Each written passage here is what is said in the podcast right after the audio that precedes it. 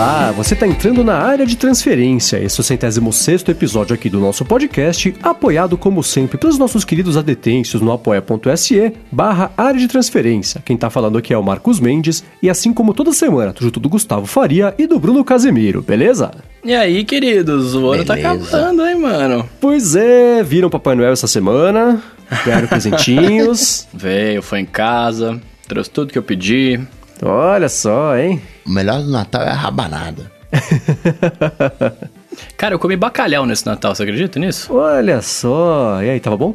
Tava, tava bom, mano. Tava da hora. Bacalhau de Natal.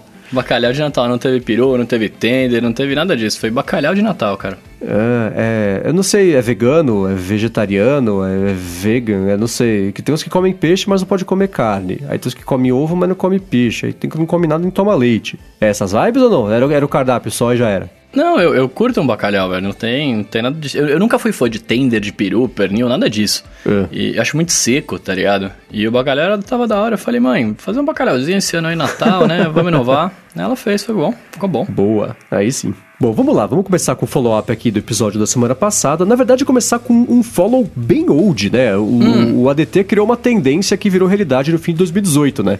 Que foi o Tecnoblog, o Paulo Riga lá do Tecnoblog fez uma matéria investigando se é o Google ou a Google, né? E o Anderson Silva mandou pra gente aqui, lembrou que a gente fez essa. teve essa discussão aqui algumas vezes, né? E o link tá aqui na descrição. E, e, enfim, o, o próprio Google se chama de o Google em, em, né, na comunicação deles, né?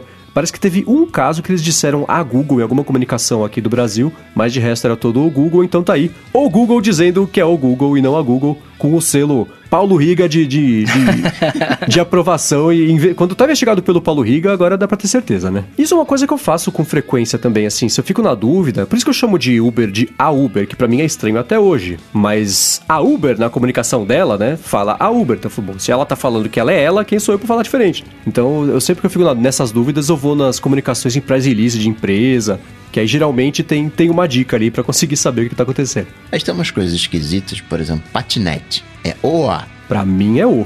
Pra mim também. Pois é, mas pela Academia Brasileira de Letras, por, por aqueles que mandam na língua, é a patinete. Olha só, Nossa, vamos ver. Tem alguma explicação sobre isso? Que eu penso em no, no veículo, né? O veículo patinete. Não, é a patinete. O substantivo é feminino. Você vai lá no dicionário, é, é feminino. Olha só. Sou esquisito. Não, eu peguei aqui uma patinete. Isso é estranho. Agora, Bruno, seguindo aqui com o follow-up, o Thiago Bernardo falou que ouvindo você falar sobre o, o velcro, que você gruda tudo com velcro aí na sua parede, ele não conseguiu não dar risada, que falou que por mais que funcione, é mega gambiarra. E claro, como sempre, ele fez aqui um, um meme, um desenho, fez uma montagem aqui com o Bruno Casemiro grudado ali numa parede de velcro, que foi engraçado, tá aqui na descrição também o, a foto pra quem quiser ver. Cara, não é gambiarra, é um estilo de vida. Velcro é um estilo de vida.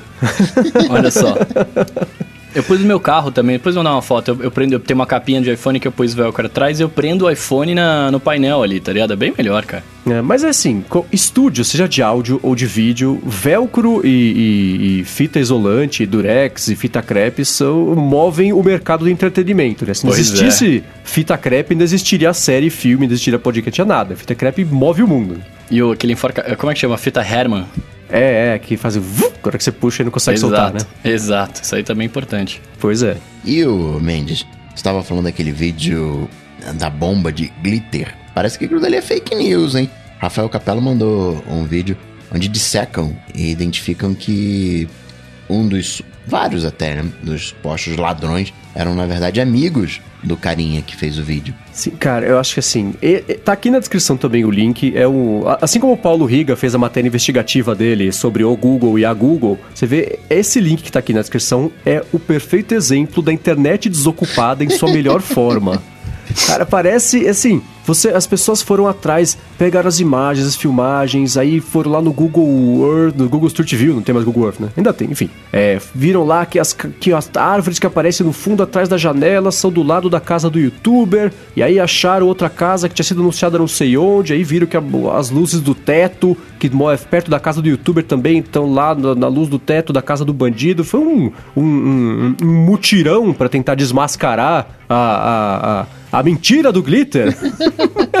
Mas ainda assim, não tira a diversão do vídeo, em primeiro lugar, né? Se o cara mentiu, é, é, é, não, não, precisava. Mas ele fez um, enfim, um, um vídeo divertidinho. Todo mundo aposta que deu risada. Mas esse link a única vez que eu vi uma, uma comoção tão grande assim, que foi, foi virada pro bem, né? Foi quando teve aquela, aquele bombardeio. Não foi bombardeio, foi uma, enfim, uma bomba terrorista lá, daquela maratona de Boston. Que aí uhum. o Reddit e o Imejure se uniram, uniram as forças entre a desocupada para ir atrás dos suspeitos. Todo mundo conseguiu ir pegar, pegava as fotos de cobertura e vídeo, vídeo que não sei que tava com mochila, foi para lá, foi para cá. Aí conseguiram de certa forma ajudar a saber quem tinha ajudado a explodir lá as bombas da maratona e depois conseguiram capturar lá, que eram os irmãos e tudo mais. Mas esse nick é muito engraçado você ver a seriedade com a qual o pessoal investigou para descobrir a fraude do glitter no vídeo lá. É muito bom. Sherlock Holmes. É, total. E ainda, Mendes, o Jadson Bezerra e o Douglas Rosa falando da promoção do game que você indicou, Autos Odyssey, por 90 centavos de real. E o primeiro Olha. também, o Auto Adventures, também está em promoção. É, então não sei se ainda vai estar em promoção até a publicação do episódio, né? Até a sexta-feira, mas se estiver. Se não estiver também, assim, volto a dizer, vale muito a pena você tirar o escorpião do bolso e comprar esse jogo, mas se tiver com promoção, melhor para você e pior pro desenvolvedor, né? Mas ainda assim, vale a pena comprar, que promoçãozinha é sempre bom. E ainda seguindo o, o falando de jogos, etc, né? A gente fez aqui o, no, no, programa passado a premiação com os melhores jogos do ano que a gente fez na hora ali, né? E, e os nossos adetêncios mandaram a opinião deles também. Então, o Marcos Aguiar falou aqui que na opinião dele, né, o, o melhor jogo do ano é o Celeste. É, eu não conheço, já, já está na minha listinha aqui para ver qual é. O Vitor Freire falou que é o I Love Hill, que ele pode não ser um game de 2018, mas é lindo. E, e, que basicamente o Mendes estava jogando agora no, no começo, né? Se ele quiser dar Tava, um... quase. Ó, o ADT quase atrasou culpa do Victor Freire. Porque eu fiquei jogando esse negócio aqui, não vi o tempo passar. Jogo divertidíssimo, I Love You. Ele só para em fases ímpares, né? Então tava difícil passar ali as coisas. É Rio não de Rio de Janeiro, é Rio de tipo Philips Hill, H-U-E. E, e aí, fechando aqui, o Carlos Eduardo falou que o melhor jogo. Eu, eu não sabia, quer dizer, não sabia, eu nem pensei na hora, achei que era jogo de, de mobile, né? Mas o Carlos Eduardo falou que o jogo do ano para ele foi Super Smash Bros. Ultimate e eu concordo com gênero, número, grau, espécie, artigo e qualquer coisa que eu tenha, possa colocar para concordar, eu tô colocando porque é um jogo excelente. Uh, qual que é a diferença entre ele e os outros Super Smash Bros? Cara, a diferença é que ele é a geração nova com novos personagens. Ah, então tá. Não, mas a, a, o que a galera reclamava muito nas outras gerações de Smash é que a jogabilidade tinha ficado um pouco pior. E esse game aqui é muito, mas muito parecido com o Smash de GameCube, né? Que acho que é, eu não vou lembrar agora a qual geração que era. Mas é muito parecido com o Smash GameCube a jogabilidade, então você pode que foi o melhor que teve até hoje, né, em questão de jogabilidade. Você pode até conectar o controle do GameCube para jogar no Switch e tal. Então, fica aí a, a menção ao jogo, é bem boa. Ah, e o Gustavo Novaes está aqui acompanhando ao vivo a gravação e falou que o Celeste também é de Switch, o que explica o que eu ia falar, que eu não consegui achar na App Store. Eu achei um, um aplicativo de mapa astral, mas eu deduzi que não era isso. então eu ia pedir para depois falarem pra gente de onde é, então tá aí. Gustavo Novaes matou a charada, Celeste também hum. é do Switch. Apesar de eu não ter um Switch, eu vou dar uma espiada, porque é sempre bom estar a par dos joguinhos bacanas que existem por aí, porque vai que um dia eu compro um Switch, né? Justo. Agora, ó, seguindo aqui com o follow-up, a gente tomou uma bronca do Ricardo Souza que falou o seguinte, que ele foi seco lá nos links para ver na descrição do episódio que a gente recomendou aqui e achou bem legais os que a gente comentou, especialmente de produtividade, e quando ele viu não tinha nenhum para Android. Falou: "Poxa, sugiro que no próximo vocês tentem pelo menos sugerir aplicativos de Android que são parecidos". E aí? Tem aplicativo hum. legal para Android? Então. o PUBG não tem pra Android? Eu achei que tinha. É que ele falou de produtividade. E eu dei uma olhada, assim, ah, a gente ah, falou sobre, sobre o Test, Calendar 5, Ulisses, né? E, e, uma coisa que eu comecei a fazer já faz um tempo, aqui na descrição do episódio, eu parei de pegar os links de App Store e de Play Store e comecei a colocar, colocar mesmo os links do desenvolvedor, da página, do site, porque às vezes o aplicativo não tem pro iOS ou não tem pro Android, mas vai que no futuro ele é colocado. Então, uhum. a descrição do episódio fica a prova de futuro. E assim, recomendar aplicativos de Android, especialmente numa lista de melhores do ano, não ia dar certo se eu fizesse isso, porque eu não uso o Android. Não vou recomendar um aplicativo que eu não conheço. Né? Seria excelente se existisse um Ulisses para Android, se existisse um Things para Android, o Agenda, que é excelente, né? o Qualquer Legia também. Mas acho que vale, vale a pena fazer duas coisas, não sei se você concorda comigo. A primeira, mandar e-mail para esses desenvolvedores falar, gente, lembra do Android? Tá, a gente também está aqui, temos dinheiro, estamos a fim de usar. E o segundo é talvez recomendar pra gente os aplicativos que vocês acham que são bacanas de produtividade pra gente colocar aqui. Mas como eu, pelo menos, não uso o Android no meu dia a dia, eu não me atreveria a recomendar um aplicativo, Exato. especialmente porque, né, tem aplicativo que tem assinatura, não sei se é uma coisa idônea, se não é, se é bem feito, se não é. Então é por isso que eu não recomendo, porque eu não uso. E fora que você pode pegar o mesmo aplicativo para Android e para iOS, você vai ver que, tirando se não for um web app, como no caso do Todoist, por exemplo, que é horrível em todas as plataformas, você sente um carinho maior no, no, no iOS, né? O, ah, tem o Todoist que é a produtividade, mas você pega o, o Things no, no iOS, é, é, é outra coisa. Agora, por que será que não tem? Né? Que você pega. E, e, assim, eu. Esses aplicativos que nós elegemos, e a gente chegou a essa conclusão usando todos eles, né? né? Que nenhum, nenhum foi, um, não foi pago, nada assim, né? A gente usa e gosta de alguns, não gosta de outros, e, e escolhe com base nisso. E eles são, de certa forma, os que a gente vê muito em matérias lá fora, sendo comentados lá fora. Então, de fato, acho que esses são os que acabam se sobressaindo. Por que, que será que eles não desenvolvem para Android? Porque, assim, de todos eles que a gente elegeu, quase todos não tinham uma versão para Android. Por que será, né? Não, e faz um, um, uma brincadeirinha aí, você que é usuário Android ou você que é usuário iOS curioso, pega o, o melhor, a lista do melhor da loja da Apple em 2018 e pega o melhor do Android da Google Play em 2018. Você vai ver uma diferença gritante entre entre a seleção, entre. Não é que não tenha coisa legal, mas o, o acabamento é, é outra coisa. Pode, pode ter um lance a ver também com, com medo do desenvolvedor de ser hackeado de ter o, programa dele baixado de graça, né? Porque, por exemplo, quando eu vou digitar o nome de alguma coisa na, no Google ali, sempre aparece, tipo, o nome do aplicativo e depois espaço APK, né? Que eu sei que é os caras que tentam achar o, o bagulho para baixar e, e, instalar no Android por fora, etc. Será que não pode rolar um pouco disso também? Pode, acho que sim. Eu não sei, assim, de, de novo, por não mexer todo o tempo inteiro com Android, aliás, quase nada com Android, eu não sei, mas eu concordo que existe, pelo menos, a impressão que eu tenho é que é um pouco mais fácil de piratear no Android do que no iOS, porque iOS você necessariamente precisa de jailbreak, deve ter alguns jeitos aí muito malucos de conseguir fazer sem o jailbreak. E, e, de, e também, quando eu procuro coisas para colocar aqui na descrição, eu encontro mesmo gente tentando achar o, o APK para conseguir instalar e tudo mais. Talvez seja isso a Nintendo mesmo, né? Ficou um tempão é, é, para conseguir colocar as coisas lá no Android uhum. e falou que quando colocou teve mais pirataria mesmo, né? Então, é, é acontece talvez seja um problema de toda a internet, mas seja mais fácil conseguir piratear no Android, só fugindo um pouco do desenvolvedor. Não sei, mas é, é, é, um problema mesmo. Você não ter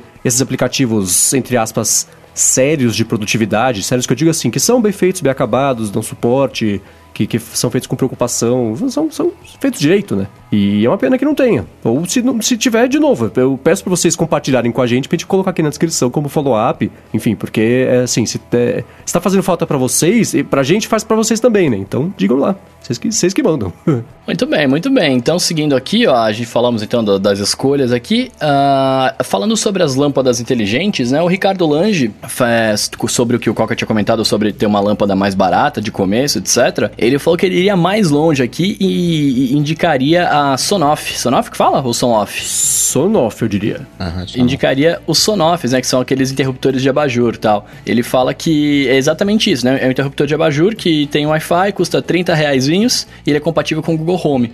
E aí você pode ligar, cafeteira, ar-condicionado, um monte de coisa e tal. E ele falou que dá até para programar para você resetar um roteador, por exemplo, toda semana.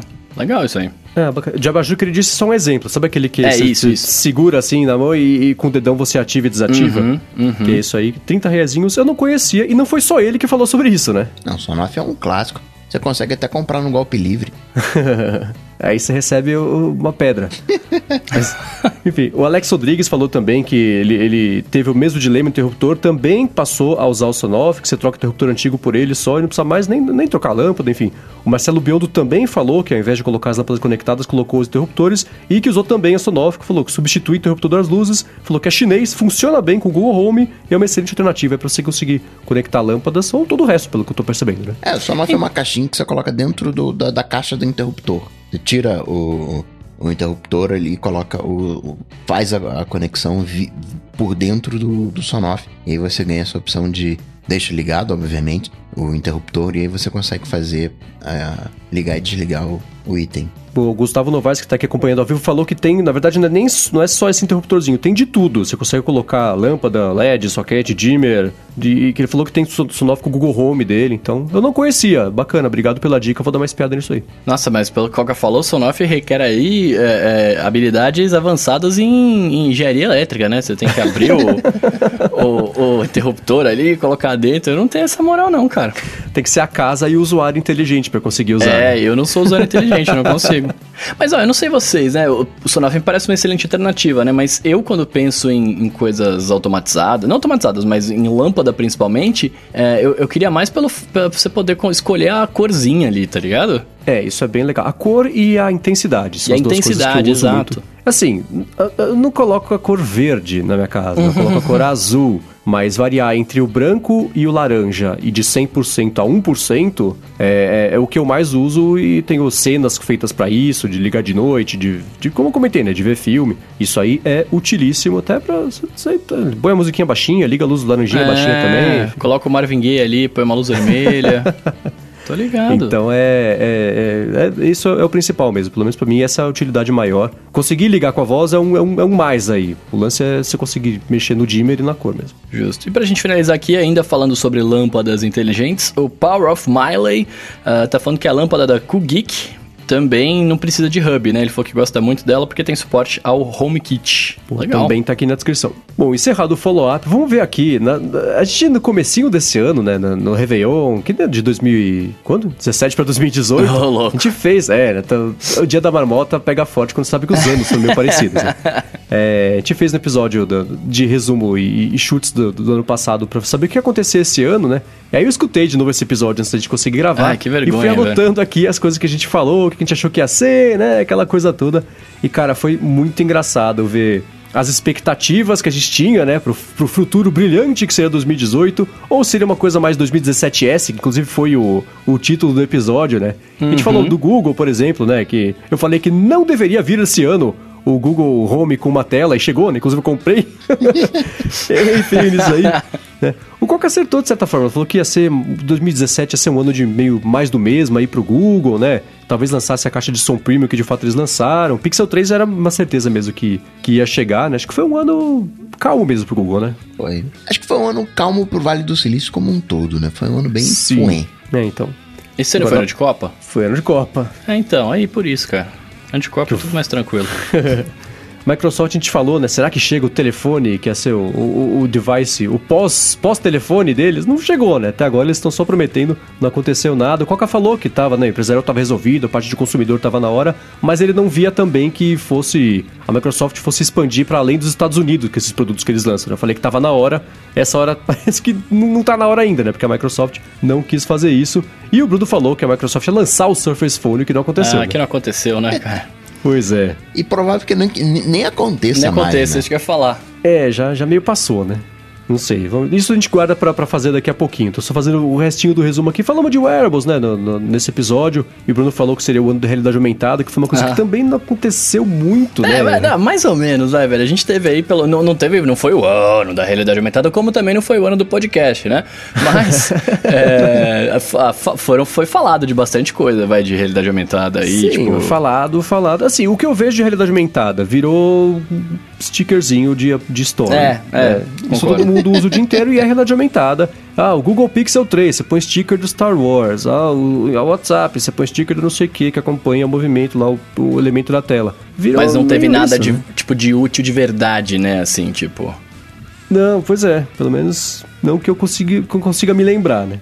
Aí da Samsung a gente comentou, né, que o- o- ela ter se lançado lá o, o, o S8, o S8, o, o Note 8 também tinha sido um ano meio cartesiano. Qual queria novidades, né, em 2017, que, que, que é o que espera- ele espera da Samsung. Ele falou, né, do exemplo dele de que Samsung sempre traz o telefone maior, canto arredondado. A Samsung inventa a moda e lança, né? E foi um ano que a Samsung não fez isso no ano passado. A gente até comentou que era por, é resultado ainda de todo o lance do Note 7, que ela precisava ter um ano mais calminho mesmo e lançar as coisas direito pra não, não inventar muita moda. E o Coca falou assim: cadê a caixa inteligente? Eu pergunto no final de 2018: cadê a caixa inteligente né, da Samsung? A diferença é que ela foi anunciada, né? Mas até agora acho que não tá vendendo, né? É, ela tá abraçada no AirPower ali. É. Já já ela chega. E aí vocês comentaram, a gente comentou também sobre o Samsung Dex ser uma espécie de perfumaria. É uma perfumaria bem legal, mas eu, eu acho que eu tô chegando a essa conclusão também, né? Não é uma coisa que tomou o mundo por assalto, assim. Você não vê as pessoas A usando. galera não abraçou, né? Não se fala mais nisso, é, né? Não, mas é, a galera não abraçou porque não tinha muito aplicativo, né? Muitos desenvolvedores fazendo interface. E os caras não fizeram porque a galera não abraçou. Então É, fica meio o nisso, problema né? do Windows Phone, né? É a Exato. mesma situação. Não tem app porque não tem gente, não tem gente porque não tem app. Mas eu achava mesmo que o pessoal. É que a- a- as pessoas, eu, imagino, eu acho, a impressão que eu tenho, precisam quebrar esse, essa barreira de passar a usar o telefone como computador no lance do Samsung Dex, por exemplo. Aí o pessoal ainda vê. O computador é o computador, o celular é o celular que tem aplicativo e Facebook. O tablet é o tablet, não ouso dizer que é o computador. Então tá tudo muito separado ainda, cada um no seu quadrado. Apesar da tecnologia já dar a possibilidade. Será que é por isso também que esse mercado de ultra híbridos não, não, não estoura como como a gente achava que ia estourar, como deveria ter estourado, né? Tem até uma pergunta lá na frente que a gente vai falar sobre. O, o Sam perguntou: ah, vocês ficam falando que, o, que a Apple, né, que, que não tem aí esses, esses notebook, tablet, né? Essa discussão de o que, que é uma coisa, se, se vale a pena, se não. Falta a Apple fazer pra vocês acharem que isso é uma coisa que existe, porque já existe, né? Mas, de novo, isso existe nos Estados Unidos, né? A Microsoft lança lá os Surface, tudo que eles têm, só que não sai da fronteira do México e do Canadá, né? Então fica meio difícil falar se é uma coisa que vai engatar, se não vai, você só tem no mercado reduzido, né? Ah, e tem uma outra coisa aí também, além da, da divisão de hardware. Por exemplo, quando a Apple pegou o Mac e fez o Mac Windows, né, compatível com Intel, mudou a arquitetura, você passou a ter acesso a todo o universo Windows. Isso deu muita moral pro Mac, né? O, leigo tem aquela dúvida, peraí, mas se eu tiver um Mac eu consigo acessar a internet, né? Tem, tem, né, navegador, tem internet no Mac. Tem alguns mitos que o smartphone meio que mostrou que você consegue acessar a internet em qualquer lugar, né, em qualquer ambiente, em qualquer plataforma. Mas tem uma outra coisa aí que é o seguinte: eu preciso fazer as coisas que, que eu tenho que fazer. Então hoje a gente está mais uh, web, né? E se eu consigo, né, no caso do Dex, se eu conseguisse fazer as coisas que eu preciso na web, talvez eu não precisasse de uma interface DeX. Sim, é, eu concordo. É assim, é, é, quem, o desenvolvedor que pensa dessa forma é o que acaba fazendo aqueles aplicativos em Electron que são uma porcaria, né? Que é o, o web app, o, o, Como é que chama lá? O Slack. Cara, o Slack é vergonhoso o aplicativo deles, porque ele é um site envelopado no aplicativo e, e não funciona nem como site nem como aplicativo. É porcaria, né? E aí eles fazem isso com o app de, de, de, iOS, o app de Mac, a plataforma web, que é idêntica, né? Justamente por isso, porque acho que falta esse, esse comprometimento de você programar o negócio para abrir certo do jeito nativo em cada plataforma, ou se você vai tentar unir as coisas, faz direito ou não faz, né? Ficar no meio do caminho, de, ficar no meio de todos esses caminhos não funciona, né? Bom, seguindo com os, os, chutes que a gente deu, né? A gente falou sobre, enfim, da Samsung era isso, que o Dex era perfumaria. Aí a Apple, o, o Coca falou, né? Que a Apple ia lançar o iPhone 10 Plus, ia lançar oh. o iPad mais baratinho, MacBook Pro novo, iMac novo também, né? Falou que tudo que a Apple... Teve umas coisas, né? Não teve tudo isso, mas teve algumas coisas. E o Coca chutou, e verdade, né? Não teve nenhum novo produto, né? Teve o... E é novo ou não é? Tem sensor ou não tem? É. Não, o HomePod ela tinha anunciado no ano anterior, né? E o AirPower estava prometido para esse ano e, enfim, não chegou, então não teve novo produto. de qualquer forma, né? Aí eu dei um chute que eu fiquei orgulhoso. Hein? Eu falei que o iOS 12 tinha que vir sem grandes novidades para arrumar a casa. E não tinha, eu fui olhar a data lá do, do, do, que a Bloomberg falou que ia ser assim, veio depois. Então esse era um chute, era mais um ultra desejo do que um chute, né? Eu falei por uhum. uma pura, pura vontade de ver isso acontecer, ainda bem que aconteceu, porque, enfim, todo mundo sabe que os betas de iOS 11 foram bem complicados e o iOS 11 como um todo foi bem complicado. Né? Então o iOS 12 foi o iOS desculpa, né? E fizeram direito dessa vez. E o iOS 13 vai ser o iOS Salvation. É. Esse a gente ainda vai ter que esperar para ver.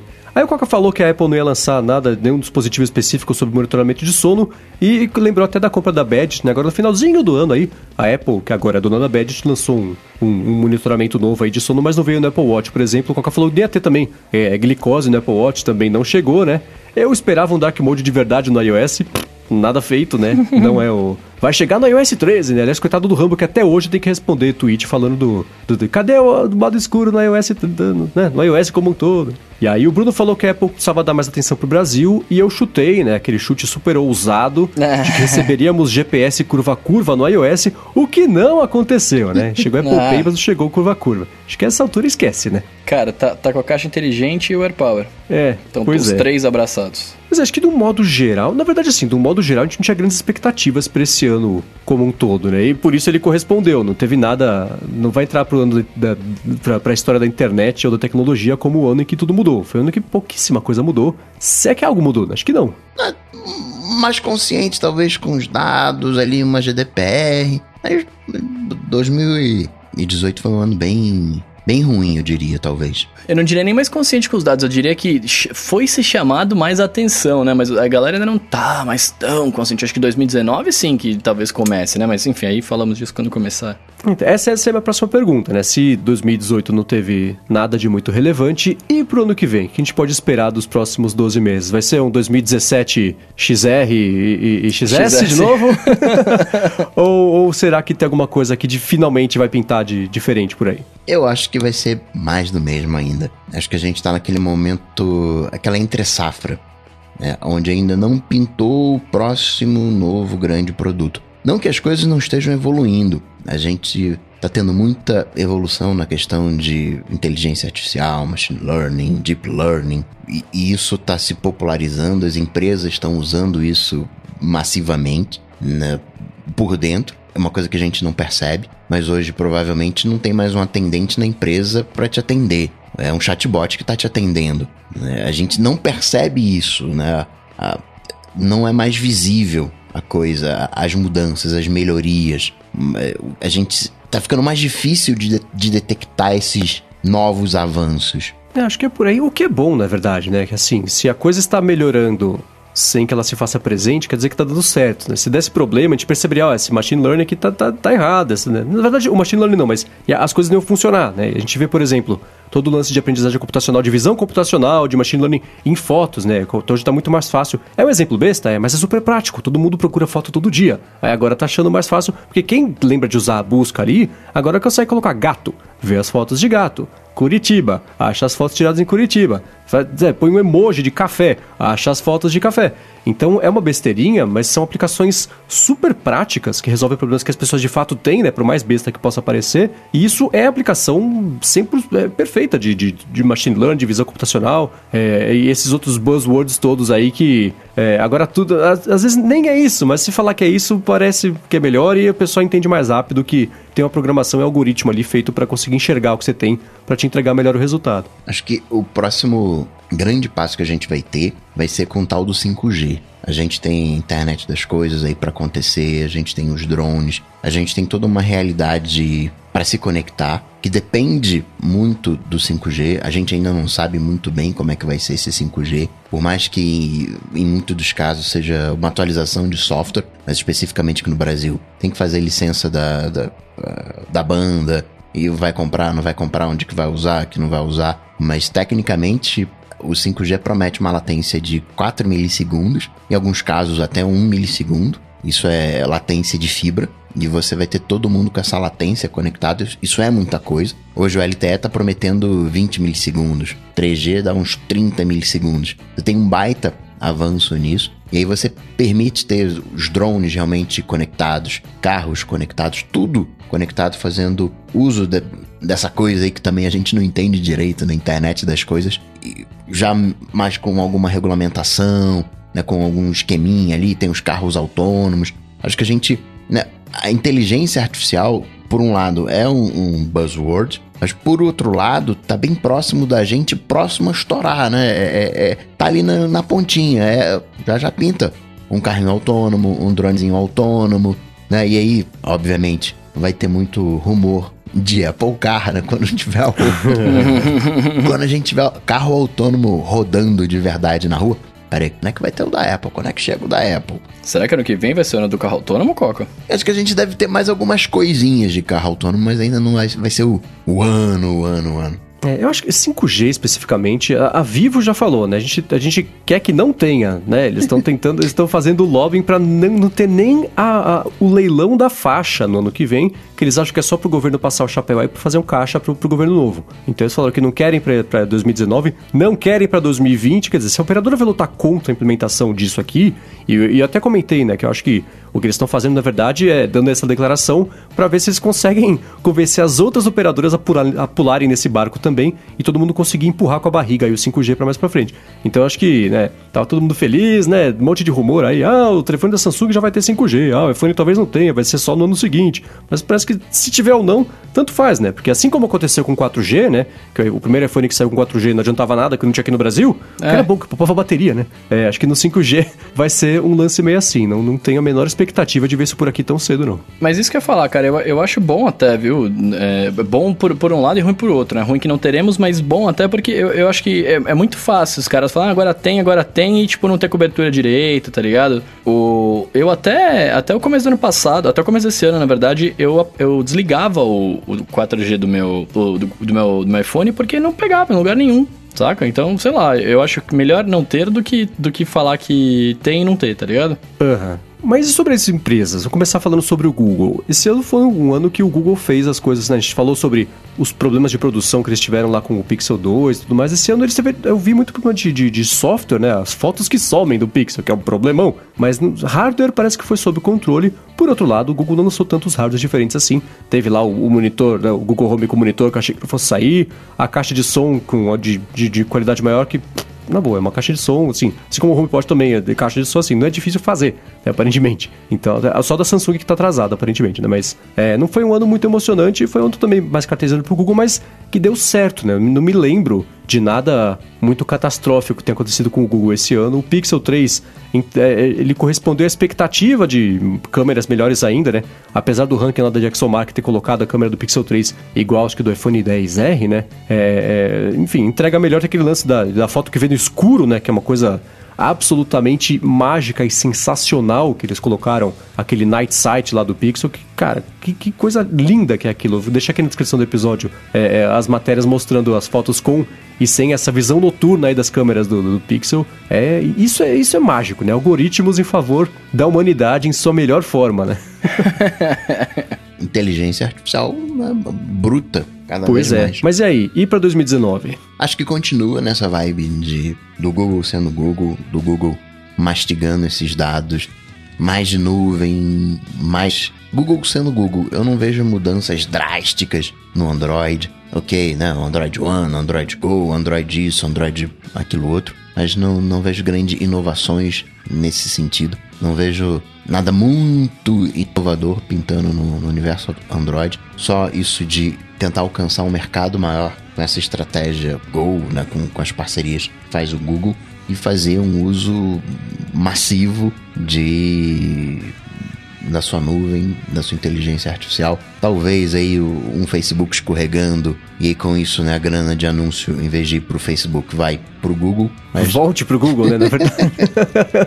Agora, fora isso, não consigo imaginar muita coisa não. É, então, né? quando eu olho pro mercado deles, pros diferentes mercados, o Chromebook, ele é, é, tá ali né, devagar e sempre ali, né? Não é uma coisa que, que né, é muito usado em escola lá fora, tá engatinhando, mas não tá andando pra trás, tá evoluindo de pouquinho em pouquinho, você escuta falar muito, mas tem ali a sua base, não é uma coisa que, que não é daí que vem o dinheiro do Google, mas é um mercado que eles têm que não tá deixando os outros entrarem, né? É, telefone Nossa, eu nunca assim, vi um usuário. É, então, né? É o Google, é o Chromebook e, as, e a pulseira de, de, de, cartão de crédito do Santander, né? Estou pra ver alguém usar. não, eu tenho, eu tenho um usuário de pulseira eu conheço um.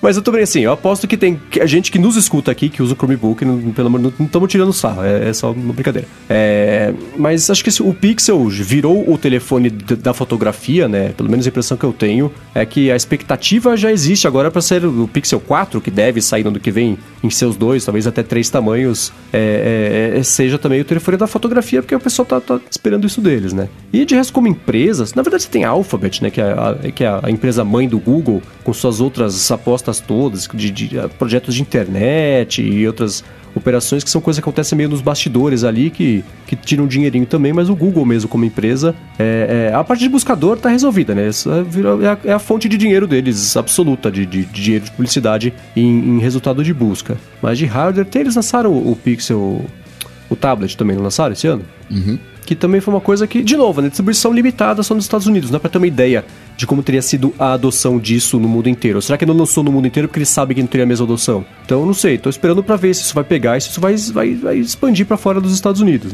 Mas de resto, também não vejo um ano é, é, é, de, de grandes, grandes novidades aí pro Google, o que é bom, porque é um pouco do tipo time que está ganhando não se mexe, né? Porque tá funcionando. Só, né? E o Android, acho que é a consolidação do Android Go, acho que foi o principal, é, é a coisa que mais me chama atenção pro Android como um todo nesse ano, porque apesar do Android é, é, pai, né? do, do Henrique Cristo é, ter, ter, trazido para mim a maior melhoria dele foi o, o, a parte de, de de, de, como é que chama lá, o acompanhamento de, de uso, que também pintou no iOS esse ano. Acho que no Android como um todo, a grande novidade que mais pegou nesse ano, que funcionou, eu acho, foi o lance do, do Android Go, né? Os telefones que saíram para usar o Android Go, os aplicativos todos funcionando e dando certo, né? O mercado adotando isso, você vê outros aplicativos, outros, outras empresas lançando versões Go, até a Uber lançou é, versão simplificada do aplicativo para o pessoal conseguir usar. E enfim, YouTube com o YouTube Subscription lá de, de, de assinatura de, de música. Vamos ver se isso vai dar em algum lugar, né? Os mensageiros do Google, né? Que eles matam um por semana, criam 12 por semana, aí depois volta atrás, aí troca de nome, aí muda um pouquinho, organiza e mata tudo de novo. É RCS, né? R, R... RCS. É. RCS, vinga. Tem uma, uma coisa aí, né? Que foi o. Eu esqueci o nome da pessoa que comentou, falando: Ah, mas é, a Microsoft já faz, tá esperando o quê? É, faz, a Apple fazer. Tem algumas. Tem poucas empresas conseguem empurrar o mercado de tecnologia para frente. A Apple é uma delas. Tem uma coisa no HomePod que é sensacional e você ainda não vê. Eu acho que tem um mercado muito grande para isso, por exemplo, nas TVs, que é esse esquema de microfone de, não sei como é o nome técnico para isso, mas essa coisa de você falar um sussurrar e o HomePod conseguir te escutar. Sim, é o de, de, de, de alto alcance. E na verdade não é o, micro, é o sistema de vários microfones, né? Que é essa triangulação que ele tem que fazer. Imagina isso para uma TV, né? Para você interagir com uma TV. Tem uso de tecnologia, né? Apple, Google, Samsung conseguem fazer o que quiser. Se a, a, a, a, Apple quiser fazer uma tela em S, vai fazer uma tela em S com sem note. é, ela consegue fazer isso. Mas para o mercado como um todo andar, né, o, o Note hoje das telas não é mais uma decisão. A, a Samsung ela foi contra né, o mercado, man, não, não colocando Note nos seus produtos. Ela bancou isso, né? Falou: não, não vou colocar Note não, vou fazer aqui as minhas telas sem Note. Enquanto o mercado todo já estava produzindo as telas com, com o Note. Então, tem algumas empresas que impulsionam o mercado. Agora, para a coisa massificar, é, é, o, é o que a China vai produzir, né? A galera vai montar as coisas com os produtos que a China produzir. E a gente tem aí, não sei se entra mais na área do Android ou da Samsung, que são os telefones dobráveis. Uhum. Eu não sei se vai acontecer exatamente em 2019. Acho que ainda tem uns 3, 5 anos para a gente entender como é que a gente vai usar esse dobrável. É que nem aquela coisa de tela côncava e convexa, né? Fizeram dos dois.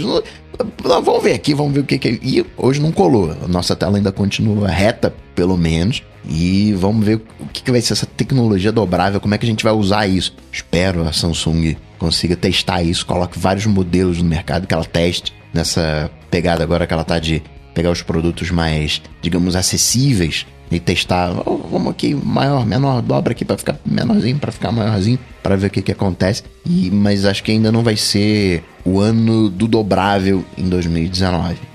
É, não sei, só eu queria voltar só que você falou do RCS. Eu espero que o RCS não pegue, porque esta é uma tecnologia que está sendo proposta para entrar em vigor em 2018, 2019 sem criptografia. Como é que você, em 2018, 2019, tenta fazer um, novo sistema de troca de mensagens placar e o sistema não tem criptografia, pelo amor de Deus, né? Então eu espero que isso não vire padrão não seja adotado, e vai ser adotado, né? Claro que vai ser adotado. É o Google bancando junto com as operadoras, isso vai rolar. Mas, cara, é muito absurdo pensar que, assim, o substituto do SMS é um sistema tão burro quanto o SMS, né? Que não vai oferecer Parece a solução um do Facebook, né? De proteção. É que tem, é que tem um, algumas categorias, né? serviços de telecomunicação, serviços de informação e um protocolo de comunicação a nível de operadoras tem que ser. Você tem que poder quebrar o sigilo telemático. Uma coisa é uma empresa fazer. E aí eu vou brigo com aquela empresa, oh, me dá aí os dados. Outra coisa é ser um padrão, um, um serviço. Entende a diferença? Entendo, entendo. É, por ser um serviço multioperadoras, ele tem que ser inseguro por natureza, porque Sim. fica mais fácil de quebrar, né? E, e deixa a parte segura para aplicativos que é para onde as pessoas migraram, né? Não por conta de, de, de, de, de criptografia e de segurança, que a gente sabe que o grande público não dá a menor pelota para isso. Mas, mas é, é, é, um, é um item do checklist, né? Na hora que a pessoa vai usar o WhatsApp, que usa porque é de graça, né? Essa é a verdade. Mas, mas eu espero que o RCS não vingue por conta disso. Mas diga lá, Bruno. O... Vocês estavam falando aí do Google, né? Uma coisa que eu gostaria que acontecesse, e eu não sei se vai acontecer, mas eu gostaria que pelo menos voltassem a falar disso ano que vem. É... eu esqueci o nome da parada do, do negócio que eles falaram no. no... Ah, o Duplex. O Duplex, obrigado. Eu gostaria muito de ouvir falar mais disso ano que vem, tá ligado? Porque é, é o que vocês estão falando de, de AI, de, de machine learning, etc, né? É, cara, esse reconhecimento do Google de voz, de reconhecer as coisas né, que a gente tá falando tal, é medonho por um lado, porque você fala aqui que você tá com fome, de repente chega um desconto de 10 reais no, no, de desconto no iFood aqui. Mas por outro lado, cara, é muito legal, né? E eu queria muito, muito, muito que viesse que, que eles voltassem a falar disso bastante o ano que vem, não só fazer um outro, uma outra pincelada por cima, ah, então, rolou isso tal, tá rolando legal, né? Dessem outro exemplo. Não, eu queria que eles falassem bastante disso, tá ligado? Eu não sei se vai acontecer, mas eu queria, né? E, e, e, queria até porque, assim, é, uma vez que isso esteja funcionando muito bem... Cara, eu lembro de uma... Só um adendo rapidamente. Eu lembro que o ano passado ou retrasado... A, Adobe fez um anúncio parecido, que ela simulou a voz de uma pessoa, né? Sim. Que aí começa a entrar em outro âmbito, né? Uma coisa perigosa e tal. Mas... Era tipo Photoshop da voz, né? Você conseguia fazer a montagem para fazer qualquer voz falar qualquer coisa, não era isso? exato, é, era mais ou menos isso que eles estavam mostrando. Começa, isso é muito perigoso, né? Quando você fala de, de dados e de, né, de um monte de coisa, mas... É, por outro lado, é muito legal, tá ligado? Eu como, eu, como uma pessoa que gosta de áudio, gosta de som, eu acho muito da hora isso. Então eu queria que eles falassem, se possível, você tinha alguém me ouvindo aí, falem bastante, tá ligado? Tipo, gostaria de, de ter essa, esse presente em 2019 aí. Sim, sim, concordo com você. Agora, o Coca começou a falar sobre a Samsung, né? Vamos falar sobre ela. Samsung, de novo, ela teve um ano que acho que foi um ano bom. É... Essa estratégia dela de começar a colocar as tecnologias incipientes em telefones é, que não são o topo de linha, eu acho extremamente acertada. Para Samsung, uhum. É, é, é, a Samsung como empresa, eu sempre falo isso aqui, ela faz ela faz spam de hardware, joga tudo no mercado, vê o que cola, recolhe o resto e parte do que colou para fazer os novos, né? Ela sempre fez isso, continua fazendo isso. Relógios, cara, quantos relógios malucos ela lançou? Aquele comercial que ela fez do pessoal do gelo, é, que era com, o relógio com câmera, que a pessoa tirava foto, aí a menininha se apaixonava pelo cara porque ele tinha um relógio que tinha uma câmera, né? E, e o outro era o bobão e não tinha. Então, assim, cadê os relógios com câmera, né? Não, não vingou. Mas ela faz isso, ela faz o teste em público. Né? Faz, lança, lança, lança. E eu acho que esse negócio de colocar as tecnologias incipientes em telefones mais acessíveis, é excelente para esse tipo de coisa, para os testes que ela faz. Vamos ver o que, que pega, né? Então, o telefone com 18 câmeras que ela lançou agora aí, é meio, é. meio isso, né? No A, acho que é A8, né? Só para pontuar aí, eu concordo com essa, é, essa linha de teste da Samsung. E né, você falou, ah, a Samsung faz os testes e aí pega o que dá certo. E depois vem a Apple e pega o que deu certo da Samsung e faz a versão dela bem da verdade. Mas a gente não pode esquecer que tem um, um momento pré-Samsung que é um momento de CS, é um momento de Kickstarter. Eu acredito que a gente não teria um Apple Watch, um, os Galaxy Watches da vida, os smartwatches, se não fosse um Kickstarter com um Pebble. Porque foi lá os maluquinhos falando, vamos fazer esse negócio aqui, que não, não vamos ver o que que dá. E deu mega uhum. certo. Tem, o, tem essa coisa de, de testar hoje em dia, né? Muito pouco provável que a gente tenha um, um que venha um próximo produto pronto pra gente testar. Quando pintar a realidade, né, o, Apple Glass do Bruno, já vai ser um produto mega maduro, porque só de HoloLens já tem quatro anos. Deus te ouça. É, você falou do. Cara, é, é, é, engraçado, né? Que eu olho. O Pebble nem existe mais, né? A Fitbit comprou e. e comprou só pra engolir os engenheiros e. Pebble não existe assim como empresa, né? Digo. Você consegue comprar um Pebble novo se você quiser, né? Ou dá? Acho que não mais. Não, não dá mais, não tem suporte embora né, tenha, esteja para a comunidade, mas a gente sabe que vai durar seis meses, um é, ano sim, e acabou. Mas, mas eu digo isso porque o, o Pebble acho que é o exemplo perfeito de você ter uma ideia muito boa, um, ver um potencial excelente. Eu vejo, eu, eu imagino a Apple, a Samsung, ele falou: olha esses caras, que bonitinho, eles com uma boa ideia que eles não sabem que eles têm ainda e que a gente sabe que eles não vão conseguir executar porque eles não têm dinheiro, tempo, know-how ou experiência suficiente para fazer. Então, é que bom, obrigado por nos mostrar um, um, caminho novo que a gente pode trilhar, né? E eles conseguiram engolir totalmente esse mercado aí, especialmente a Apple, que eu acho que, assim, assim, é, eu sei que existem tablets Android, mas o mercado de tablets, ele é composto em sua maior parte por iPads. Eu sei que existe um mercado de relógios inteligentes, apesar do próprio Google estar tá esquecendo um pouquinho que tem lá o, o Wear OS, mas em sua grande parte é o, o, Apple Watch. Então você vê as empresas pegando essas boas ideias. Eu concordo que existem muitos Kickstarters que têm essas boas ideias que as empresas ficam de ouro, né? Não sei se em toda reunião de segunda-feira falam, hum, e aí, o que, que pintou de bom no Kickstarter que a gente pode roubar? Não sei se é por aí, mas é, é, isso ajuda sim a indicar esse caminho. E aí volta o lance da Samsung, né? Ela ter essa.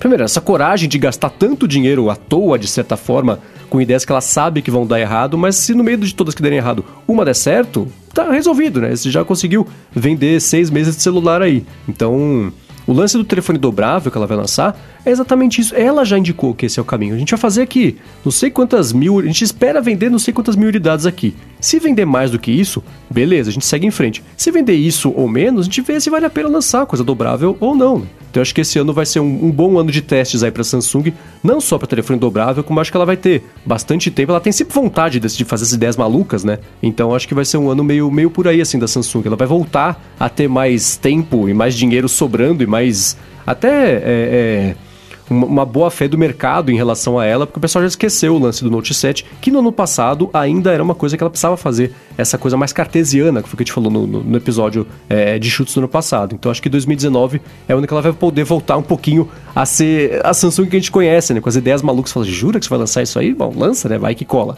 E lança e vai que cola. Então acho que Exato. isso é bacana. Espero que a Samsung volte a ser essa Samsung que a gente vê no, no, no que a gente conhece já faz um tempo. Tomara, amigos, tomara. Eu não tenho, eu não tenho grandes expectativas para Samsung em 2019. Eu não sei se eu concordo com vocês de que a ideia deles experimentarem a tecnologia no mercado, direto no mercado é boa, tá ligado? Porque às vezes pode, pode trazer coisa negativa, assim, pode, tipo, banalizar muito uma coisa que seria muito legal, tá ligado? É, não tenho um exemplo prático, mas sei lá, eu vejo, eu vejo pessoas que, de novo, fora do nosso, do nosso nicho de tecnologia, né? Que tipo, ah, eu comprei um celular do Samsung aqui que tem 20 mil câmeras. Aí a galera olha e fala, puta, mas isso é uma porcaria, né? Isso não vai dar certo. E aí, tipo, depois de tempo todo mundo acha que aquilo lá tosco e às vezes não vinga por causa disso, porque foi executado de uma maneira tosca, sabe assim? Então, é. não sei se. Eu acho legal o teste, acho que é animal, tá ligado? Tem que ter mesmo, mas eu não sei se testar no mercado, assim, né? Mas enfim. O modo é... retrato, ele é mega tosco. O primeiro Sim. modo retrato. Ele não faz recorte de cabelo, fica, fica. Se você não tiver um grande contraste de fundo, o recorte fica. dá uns dentes. É, é tosco o modo retrato. Mas foi o início, começou.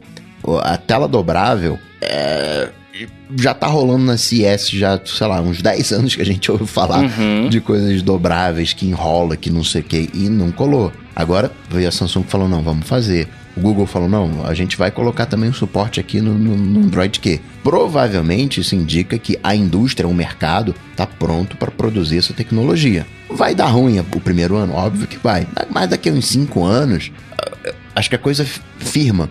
Acho que o telefone dobrável, daqui com tela dobrável, daqui uns 5 anos vai ser mais realidade do que um, um, um, um feio. Tomara, mano, tomara. Adoro produtos novos. Produtos legais e da horas. Mas sei lá, só pra vocês forem esse assunto aí, eu, eu não acho que o, do, o, telefone dobrável com a tela dobrável vai ser a parada mais da hora. Mas eu acho que o fato de você poder dobrar a tela dá a possibilidade de fazer coisas muito bacanas, tá ligado? Aí vamos ver o que que, o que, que vem aí. Sim, tomara. E a Microsoft, meus caros? Ixi, mano. Eu acho que a Microsoft ela vai vir com uma coisa bem legal, que é a, a, e a gente despreza muito isso, mas a Microsoft já vem dando essa, essa dica pra gente, que é a questão da nuvem. É quando a gente fala muito né, de nuvem, a gente lembra logo da Amazon, a gente lembra do próprio Google, mas o Google tem, sei lá, coisa aí de uns 16 data centers, não, não chega a 20. O, o, o, Amazon também tá aí menos, até uns 15 data centers. Microsoft tem uns 50 e tantos né, com a Azure. O poder de penetração que tem a Microsoft com a sua nuvem é gigantesco e a gente sabe a importância de você estar tá próximo fisicamente de um, de um servidor. O, a, a, foi agora, né, em novembro, que a Microsoft falou do xCloud nessa Netflix de jogos. Claro que tem a latência que tem que estar tá bacana para você poder jogar. Tem o tal do 5G que talvez ajudasse nessa questão da, da latência. Acho que a Microsoft vai vir muito pesado com nuvem E talvez até esse novo dispositivo, né, que o site dela fale, fala tanto, não seja um dispositivo propriamente tal, como a gente está imaginando, mas seja a, a, nuvem ou um dispositivo de, de conexão à nuvem.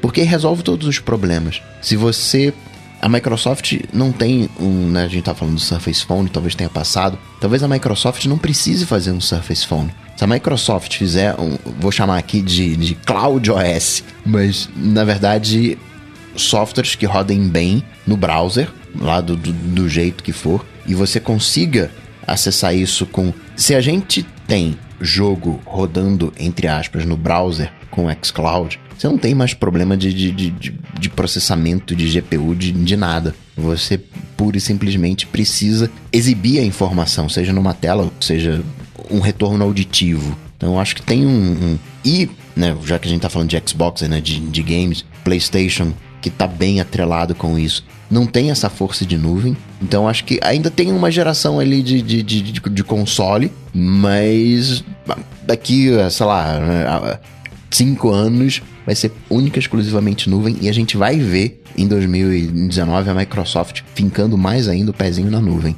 Cara, concordo em gênero, número, grau, espécie e tudo mais. Eu até tava mostrando na câmera aqui. Eu tinha escrito várias paradas de nuvem aqui, ó. Eu fiz várias paradinhas aqui, porque eu concordo mesmo, cara, com o Coca. É, eu, eu, acho que, eu acho que vai rolar essa fita de nuvem. Coca falou de game lá. É, você tem uma grande barreira hoje em dia para quem quer jogar videogame. Não barreira, mas para todo mundo jogar, que é o preço do, do hardware, né? O preço do console que é caro. Você fazendo tudo na nuvem lá, você vai comprar alguma coisa e tá, mas barateia, né? Então, assim, às vezes compensa a quantidade de jogos que você venderia se você tivesse, é, tivesse isso tudo rodando por nuvem e não precisando de um hardware tão forte ali para fazer acontecer, sabe? Eu, eu acho animal. E aí eu, iria até um pouco mais além. Além de, de nuvem, que ela vai sim concordo que ela vai investir bastante, vai ter uma presença bem forte. Eu acho que o negócio da, da Mixed Reality lá, né, do realidade, sei lá como é que como é que vai traduzir essa, mas eu acho que eu acho que vai estar tá bastante presente também, né? Eles fizeram aquela Microsoft Ignite, esse ano agora não lembro quando foi, foi fim de setembro ou começo de outubro, não lembro. Mas eles mostraram lá, falando de business, né? De, de, para as empresas mesmo. Eles mostraram o exemplo do, do engenheiro lá, não sei se vocês chegaram a ver, mas que falava lá, do, mostrava o cara né, vendo alguma coisa de, de, no motor de algum negócio e tal. E aí o cara não conseguia fazer direito, pedia ajuda para um engenheiro mais sênior. E aí pelo, pelo o headset de, de realidade aumentada dos caras lá.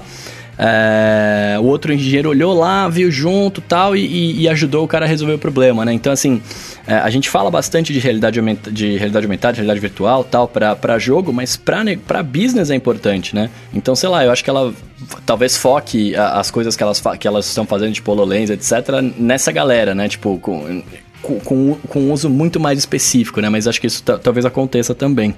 É, eu tava dando uma espiada aqui, no último resultado financeiro da Microsoft, ela não fala especificamente o, o Azure, que eles chamam de Azure, né, em inglês. É, mas a parte de nuvem, como um todo, é, correspondeu a entre um terço e um quarto do faturamento total. De uma empresa como a Microsoft, isso é uma coisa gigantesca, né? Ah, lá uhum. o Azure foi. Ele cresceu 76% na comparação ano sobre ano, também uma coisa gigantesca. E aí eles estão, claro, concorrendo com o Amazon Web Services, né, o AWS, que é hoje quem ainda domina absolutamente toda a parte de nuvem de serviços, hospedagem corporativa. Hoje, assim, você pega. É, é, não dá nem para comparar uma coisa com a outra, mas a Microsoft ela é um distante segundo lugar, que anda crescendo gigantescamente, no ritmo mais acelerado até do que o, a própria AWS. Mas, como um todo, a Microsoft hoje eu vejo Assim, deve ser muito legal ser um cliente da Microsoft nos Estados Unidos, né? Que é o, é o que eu sempre falo aqui, mas ainda é verdade, né? É, se você mora lá, você tem acesso a todo o ecossistema de produtos, você compra lá o Surface, aquele que eu sempre esqueço do estúdio,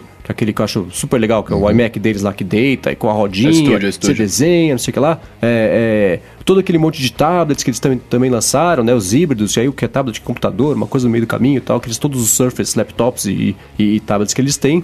Mas pro resto do mundo, o que é Microsoft? É Xbox uhum. e Windows, né? E só. E Office. É. E Office, é verdade, ok. É, é serviços como, como um todo, até a própria parte de, de nuvem. Mas eu queria muito ter acesso a, a, ao resto da Microsoft, né? Para poder testar, para poder interagir, para poder mexer, para poder ver, né? Somos entusiastas de tecnologia por causa disso, a gente quer mexer, quer pôr a pata ali e brincar. Então, é, eu sinto falta disso e eu já desisti um pouco de ver a Microsoft fazer isso no futuro próximo, porque não me parece que é a estratégia que ela quer fazer, porque senão ela já teria tentado um pouco mais. Expandir esse, essa, essa pegada que ela tem no mercado para mais lugares. É uma coisa que não está acontecendo e eu não vejo mais acontecer. Se no ano passado estava esperançoso, chegou a hora da Microsoft expandir os horizontes, pular, é, quebrar fronteiras, vender o Surface em mais países do que os 4 ou 5 que ela vende. Acho que não, acho que ela está satisfeita. é, nesse momento, eu acho que esse é essa estratégia de, de, de, de, curto, médio até prazo aí da Microsoft, que vai fazer ela ganhar dinheiro para conseguir fazer a próxima grande coisa, seja lá o que ela vai ser, né? Não sei, todo mundo esperando para ver o que vai ser, que ela já prometeu algumas vezes que tem aí o, o produto pós-telefone guardado ali sendo desenvolvido. Mas o que é isso? Teve aquele lance, né, que alguém vazou, que era aquele. O, o telefone. Quase o telefone dobrável da Microsoft, lembra disso? Uhum. Que aí ela própria falou: não, gente, não, esse projeto tá na geladeira, não é nada a ver, não, a gente parou, não vai isso, não é outra coisa tal. Mas tem, tem, onde tem fumaça tem fogo, né? Então, acho que, que ela tá fazendo algo por aí. Talvez isso seja que ela vai, vai permitir que ela expanda para fora do mercado. Ela lançou esse ano fone de ouvido para concorrer com o Quiet Comfort 35 lá também lá fora. Ou anunciou o Surface Headphone, acho que chama. É, não tem esperança de ver isso aqui fora, né? Então, aqui fora sim, fora dos Estados Unidos, né? Então, não sei, não espero grandes coisas da Microsoft. Vai continuar crescendo, espero que consiga entregar o Windows 10 mais consistente no ano que vem, porque esse ano foi quase tão trágico quanto o histórico da iOS 11, né? Cada update era um pesadelo, né? Tá deletando arquivo, agora não liga o computador, agora quebrou não sei o que, agora não abre o site. Então tava complicado. Espero que ano que vem seja que o Windows 10 de 2019 seja o iOS 12, que foi esse ano, né? Que é o ano de calma, respira, faz direito para você fazer uma vez só, né? E aí as pessoas vão ficar felizes de usar seu produto. Acho que vai ser meio por aí. Os, os problemas acontecendo. Não que se for para nuvem esses problemas vão ser resolvidos, mas uma vez que o Windows já não tem mais força dentro da empresa, a tendência é que você tenha mais problemas como esse. Por mais que você tenha recursos, monitoramento, testes, não é mais o foco. Então acho que tem esse punch de nuvem. E isso ajuda até aquele papinho da gente ter um, um Mac com tecnologia RM, que eu acredito que vai ser diferente do que a gente imagina. Acho que vai ser muito mais um Mac com vários processadores ARM, sim, mas dedicados, né? Ah, não, isso aqui vai fazer só isso, isso aqui vai fazer aquilo outro. Vai ter um chipzinho aqui só para fazer o power nap, para não né, economizar a bateria. E nessas, se a Microsoft conseguir oferecer, bem, vamos chamar aqui, de um Windows na nuvem, de você conseguir acessar os seus serviços, acessar as coisas que você precisa ficar tudo na nuvem, você já não precisa mais ter um, um Parallels no Mac. Você já não precisa ter o Windows no Mac. Vira única e exclusivamente um terminalzinho de acesso. É, no fim das contas, é o que o Chrome OS tenta fazer. A Microsoft até tentou fazer com aquele Windows 10S, ou só Windows S, sei lá. Que aí essa é uma coisa separada, agora virou só um modo dentro do Windows mesmo, uma coisa um pouco mais simplificada. É, é um caminho. Eu não sei se isso, se isso é uma coisa que seria aceita pelo grande público, porque o grande ainda o público quer os arquivos ali, né, quer guardar os MP3 com, com carinho. Esse sou eu. Então, eu então quero. acho que não sei, não sei. Se a galera continua comprando DVD, continua comprando CD, continua comprando LP. Ah, esse não sou eu. A galera compra o DVD por causa dos extras, talvez, mas talvez até uma coisa que a Netflix possa explorar, né? Ou colocar os extras no, no, Nossa, é no, é verdade, né? Não, sei lá, versões, tem ter versões do, do, do produto oferecido. É, lembra do iTunes LP? Uhum. Que a Apple tentou fazer e matou, que era isso, né? Era você comprava o álbum e recebia todos os extras, né? As artes grandes, fotografia, vídeo, making off, mixagem diferente. Sumiu, né? Não tem mais. É porque uma vez eu tava conversando com um carinha que ele vendia o ingresso de, de, é, de cinema, né? De, de, de, ingressos online. E muita gente gostava de, de ter o ingresso impresso. Você, por exemplo, eu tenho até hoje. Você vai no Cristo Redentor. Você não quer comprar o ingresso do Cristo Redentor online. Quer dizer, você quer comprar online, mas você quer ter o, o ingresso físico impresso bonitinho. Você não quer ter aquele código de barra feioso que você imprime em casa no, no A4. Você ter um, um, ingresso bonitinho. A lembrança da experiência, né? É, para dar o, o negócio. Então talvez é, né, não seja viável digitalizar esse processo, você precise de um, de um box, né, do, temporada inteira do, do, para guardar, colocar na estante. Você nunca dá play naquele negócio, nunca vi.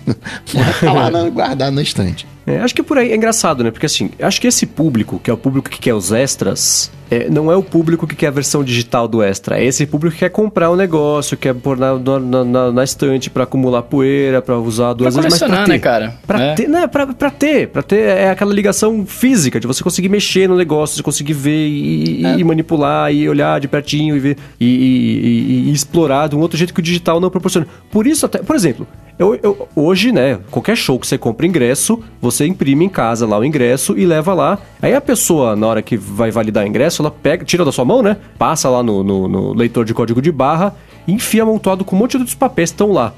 Toda vez até hoje, a hora que eu entro, eu falo, puxa, mas meu ingresso. Aí eu penso, será que dá pra. Não, eu preciso guardar.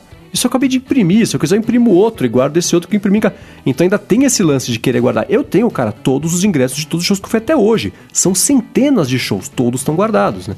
E é uma bobeirinha, mas é uma bobeirinha de, do entusiasta que gosta de, uhum. de, de ter isso aí para guardar. Pra... Então, acho que por isso que a, a, a, a Netflix disponibilizar ali uma, uma, uma parte de extras é, é bacana, mas eu não sei se ia ser tão grande a ideia quanto o próprio iTunes LP tentou ser e, não rolou, né? Não sei se, se, se enfim, se, se vingaria, porque é um entusiasta de verdade quer ter. Se ela lançar o, o, os o Blu-ray de Stranger Things com, com cenas extras, acho que vai, vai ter mais gente vendo e comprando do que até comprar uma versão extra de ter acesso ali a coisa mais. Tem algumas coisas que eu gostaria de saber mais. Eu acabo recorrendo à internet, a internet está aí para isso, mas eu queria uhum. ter acesso a uma versão oficial. Eu não quero comprar aquilo. Eu quero só entender mais. Tudo bem, você tem entrevista do diretor e aí você consegue entender. Não sei, mas eu queria ter um. ter acesso a algo oficial, entendeu? Um, um, um sim, sim, sim. Né? Ah, sim, né? Realmente é, é isso aqui que, que tá acontecendo. Uhum. Agora, falando o que está acontecendo agora? Vou falar sobre redes sociais, que vive perguntando isso da gente, né? Como é que será o 2019 para as redes sociais? Tem uma teoria, mas quero saber de vocês. A gente pode falar de Facebook e Twitter separados, que são as, as, as grandes, né? Facebook aí entra o Instagram, enfim, ou, ou tudo junto, mas como vocês veem os próximos 12 meses para esse mercado? Cara, Facebook vai falir, face, é, desculpa, Twitter vai falir, Facebook vai ser processado, é isso que vai acontecer. Não, tô brincando. É. É, cara, eu, eu, eu, eu, eu acredito mais, assim, ó, vamos lá. Eu tenho, eu, tenho, eu tenho algumas coisas que eu imagino que aconteçam. É, imagino que, assim, a gente tem bastante coisa quando a gente fala de, de, de, de conteúdo de rede social, de conteúdo pago, né? É, tem bastante gente que eu conheço, inclusive, que tá em rede social, tipo, rede social não, mas tá, é, é, paga para participar de grupos fechados de alguma coisa, né? Do WhatsApp, por exemplo. Gente que vai distribuir conteúdo lá exclusivo de algum, de algum tipo de. Vou, não vou falar quem, mas no mercado da voz eu sei que isso acontece muito. É, então, eu imagino que, que a galera lá do, do, do, Vale do Silício deve estar tá de olho nisso, tá ligado? Eles devem estar, tá, tipo, pensando assim, ah, olha, é, mano, vamos fazer alguma coisa nesse lance, né? É, não diria que seja alguma cosa do tipo assim, a Apple ou, o Google, quem quer que seja, vai, vai falar assim, ah, então eu te dou um serviço aqui e, e aí te dou uma rede social exclusiva, um conteúdo exclusivo disso, porque ele já tenta, a Apple já tentou direto fazer fotos, né, aquela rede social delas tosca lá, mas nunca virou. Mas eu acho que alguma coisa nesse sentido vai, vai acontecer, assim, saca? Tipo, é, a monetização da rede social. Que hoje a gente, a gente tem, mas não, não sei, aí me, me, me, ilustra, então não sei, eu, eu, nunca vi oficialmente, né? Tipo, Facebook falando assim, ah, essa aqui é uma comunidade paga, ou, ou coisa do tipo, né? Mas acho que talvez isso aconteça, até por conta do negócio de exclusividade, né? Tipo, é, Facebook no começo era animal para quem gostava, né? Porque, ah, eu tinha que ser convidado para participar. O Orkut é a mesma coisa, né? Depois virou da galera e tinha os elitistas lá que falavam assim, ah, não, mas agora ficou chato, qualquer um tá aqui e tal, pá. Então, eu acho que podem existir, podem, eu acho que há espaço para voltar a existir o clubinho, tá ligado? E acho também que eles vão ter uma preocupação maior com privacidade por conta de tudo que a gente viu em 2018, né? Esse monte de tapa nas costas aí que eles foram dando, é, pedindo para receber da galera, tipo, ah, foi mal aí, não sabia, ah, não sei o que. Eu acho que agora vai começar a mudar isso. É, já começou, né, com, a, com, a, com, as coisas que a gente foi vendo, mas acho que vai ser mais forte isso agora. E, e também, cara, vimos aí, esse, esse é um chute ousado, mas eu, eu acho que faz, faz bastante sentido, na verdade. Vimos aí Facebook investindo no, no Facebook TV, Instagram TV, IGTV lá, que eu nem lembro como é que fala. É, faltou nem eles, né? Ninguém, é, lembra, ninguém lembra essa porcaria. Faltou é, fazer ou IGTV um... ou a IGTV? é. Faltou fazer, sei lá, um WhatsApp TV da vida aí, tá ligado? Porque, né, os caras pegaram tudo deles e colocaram uma TV no final. Acho que faltou eles fazerem aí. Mas eu acho que eles vão começar a investir mais pesado no, no, no streaming de vídeo mesmo. Porque eles lançaram, a galera não sei se aderiu ou não, mas eu acho que faltou incentivo da empresa para criadores de conteúdo, tá ligado? Então, no, no, eu acho que faz sentido. Como foi falado e, e, meio que morreu aí, só lançaram, só, só jogaram a ideia, tá na hora deles começarem a investir nisso, né? Falar assim, deixa eu pegar os criadores de conteúdo e fazer os caras produzirem coisas específicas pro meu, meu TV da vida, né? Que shootwear que vai ser dentro do Facebook, né? Porque não faz sentido mudar pro Instagram não. Acho que tem esse punch, tem esse, essa pegada, esse viés. Eu iria mais além. Né? Eu acho que o panorama como um todo não muda. Acho que os, tem aquelas iniciativas Open Web, né? O WordPress acaba sendo meio que isso. Né? E você tem outras alternativas de redes sociais abertas, mas não vão vingar, vão continuar a mesma coisa. A gente vai continuar consumindo conteúdo através de Facebook, Twitter, YouTube, WhatsApp e afins. O que eu vejo é uma repaginação no caso do Facebook de WhatsApp, Messenger e Instagram, seja na monetização isso né, que o Bruno falou, de grupos pagos, alguma coisa, para receber dinheiro, você ter um, não conteúdo exclusivo, mas isso que você falou, Bruno, de grupinhos, eu acho que tem, tem margem para isso. A gente vai consumir o conteúdo grosso na timeline, mas vai ter um conteúdo específico que a gente vai consumir através, vou chamar de supergrupos, alguma coisa assim. Acho que tem um, um, um punch para isso, essa especialização, até pelo trauma que a gente teve recém do Facebook. Isso, claro, também vai refletir nas, na receita do Facebook. Vai perder um pouquinho ali do, do, do, do, do seu charme, da grana, que, né, como disse o Mendes, vai voltar pro Google. Né, mas eu não vejo uma mudança no panorama global. Continua a mesma coisa, com né, uma ascendência dos clubinhos e uma repaginação dos desses subprodutos do Facebook, WhatsApp, Messenger e Instagram. É, eu olho. Quando eu, eu, vou começar pelo Twitter, que é o que eu gosto mais, né? É, esse ano parece que foi o ano da aceitação do Twitter de que ele nunca vai ser um Facebook. Ele achava que ele conseguiria ser o próximo grande Facebook, e claro que não vai ser. Acho que esse foi o ano que eles conseguiram achar uma certa passada, né? Eles conseguiram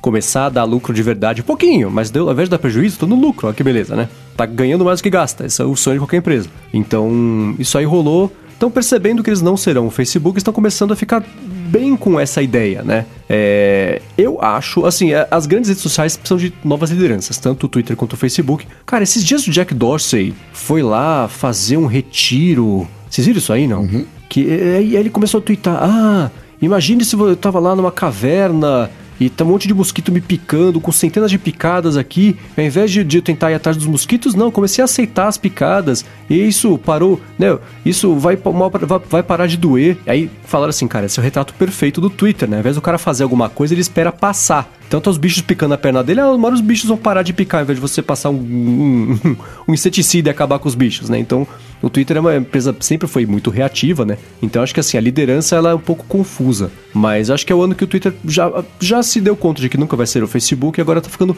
de bem com isso. Acho que o, o próximo ano do Twitter vai ser tipo o do, do, da Samsung. Um ano em, em, viagem em velocidade de cruzeiro, assim, sabe? O título uhum. de cruzeiro também. Tá ali na dele, vai ficar quietinho, não vai crescer, mas, mas também não vai encolher. Tá achando a passada dele, tá achando o público dele, tá achando a utilidade dele, porque até agora o Twitter não sabe o que ele é. Nunca soube o que ele é, porque ele é tudo, né? Então a hora que você se define, você alina o resto de quem não, não usa para isso. Você comentei isso aqui. Então acho que o Twitter é, é, vai continuar meio sob o radar do, do grande público ali, mas, mas do, de um jeito que não é negativo. Ele vai, vai ficar um conformado. Evernote. É, pode ser. não vai nem volta. Conformado com a própria pequenez, eu acho, mas, mas não do jeito negativo. Né? É, pequenez é, é maneira de dizer, né? Pequenez e comparado é, claro, com... Claro, que eu adoraria ter os números do Twitter para qualquer coisa, exceto pelo número de trolls.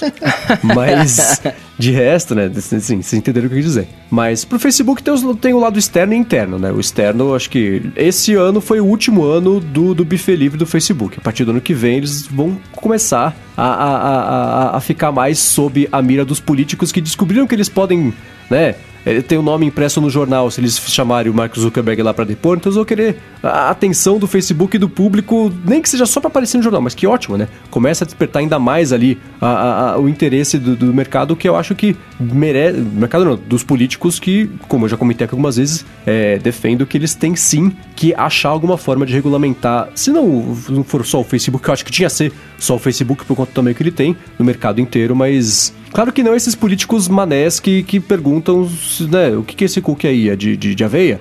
Mas tinha que ser uma coisa um pouco mas né, achar esse meio termo. Mas acho que acabou a, a, brincadeira do Facebook poder correr solto e fazer o que ele quiser. Acho que ano que vem vai ser um pouco diferente. Agora, da parte de dentro, eu percebo essa movimentação do Facebook para tentar expandir a atuação. Ah, Facebook Watch agora, né? Acabaram de lançar no mundo inteiro o Facebook Watch, da plataforma de vídeo deles, tira o foco da comunidade, né? Que, que eles sempre falaram que era o foco deles, e põe outras coisas. Instagram também. Acho que o Facebook no, no, longo prazo vai ser obrigado a quebrar a empresa e vai ser Instagram uma coisa, WhatsApp outra, Facebook outra, vai poder ser esse mesmo balaio que é hoje.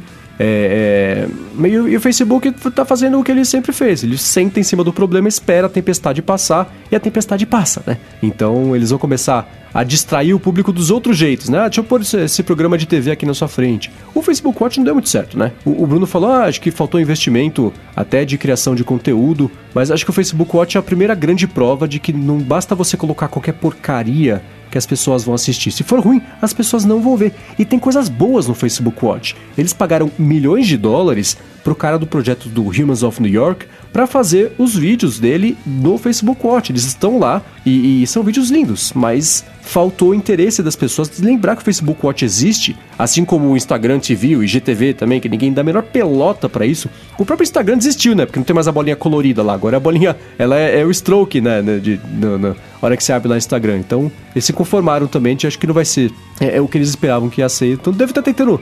Ano que vem vai ter um, uma outra iniciativa de vídeo, talvez integrando tudo, sei lá. Mas acho que eles vão tentar sair um pouco do lance de, de, de, de, timeline, é, focar mais em grupos, como vocês falaram. Não sabia que tinha grupo pago, acho meio, meio, absurdo isso aí. E não acho que o Facebook vai abraçar isso também, porque eles se defendem das acusações de que, né, eles ganham dinheiro com os usuários, falando, não, não o site é de graça, nós, o usuário não põe a mão no bolso, ele entrega a alma, mas não custa dinheiro. Mas né? você pode ter, por exemplo, administradores pagos. O grupo ele não vai ser pago, mas eu posso ter um administrador pago. Tem uma galera pensando nessas alternativas, onde, ah, peraí, o grupo ele precisa ser moderado, não pode rolar fake news. Eu pagaria para ter um, um grupo aqui com uma pessoa responsável. Eu, tem, tem estudos surgindo a respeito dessa, desses clubinhos que chamou o Bruno. É, mas sabe qual que é a boa notícia aí? Aí não precisa ser no Facebook, né?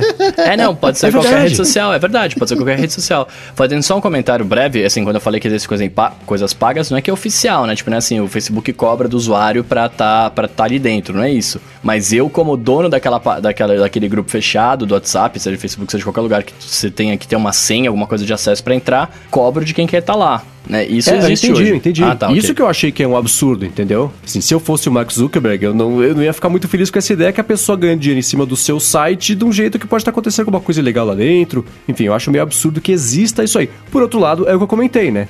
É, é, assim, se dá para você ter um grupo pago com as regras que a pessoa definir ali, não precisa ser do grupo do Facebook. Pode ser. Tem, tá vendo como tem espaço para uma vida pós-Facebook? Acho que esse pode ser um desses caminhos, né? Uhum. Porque grupo é grupo, é só Facebook porque tá todo mundo lá, né? Então se você criar o grupo, é o grupo do WhatsApp, é a mesma coisa que ainda é Facebook, mas entende o que eu quero dizer assim? É, eu comentei alguns episódios que eu via é, um espaço para uma rede. Depois o Facebook vai vir outra coisa, né? O Facebook resolve um problema momentâneo de, de, de, de, das pessoas precisarem de uma comunidade. Ah, se não fosse o Facebook, ia ser uma outra rede com os mesmos problemas. Concordo que seria uma outra rede.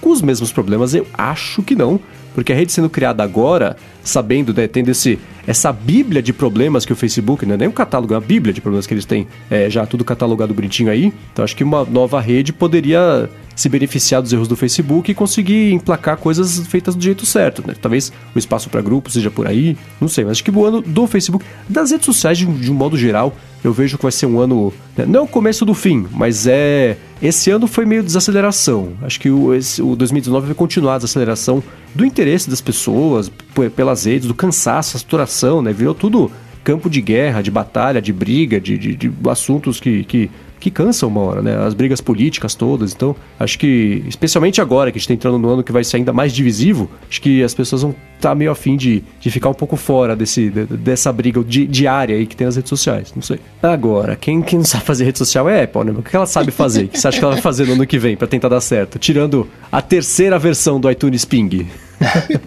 e os iPhones, né? Que obviamente teremos iPhones. É, né? Será? Não sei. Com SBC? Será? Eu, ó, eu não vou chutar Apple Glass aqui, mas quero dizer que se lançar, o chute é meu. ah, tá. Você tá fazendo um seguro do seu chute?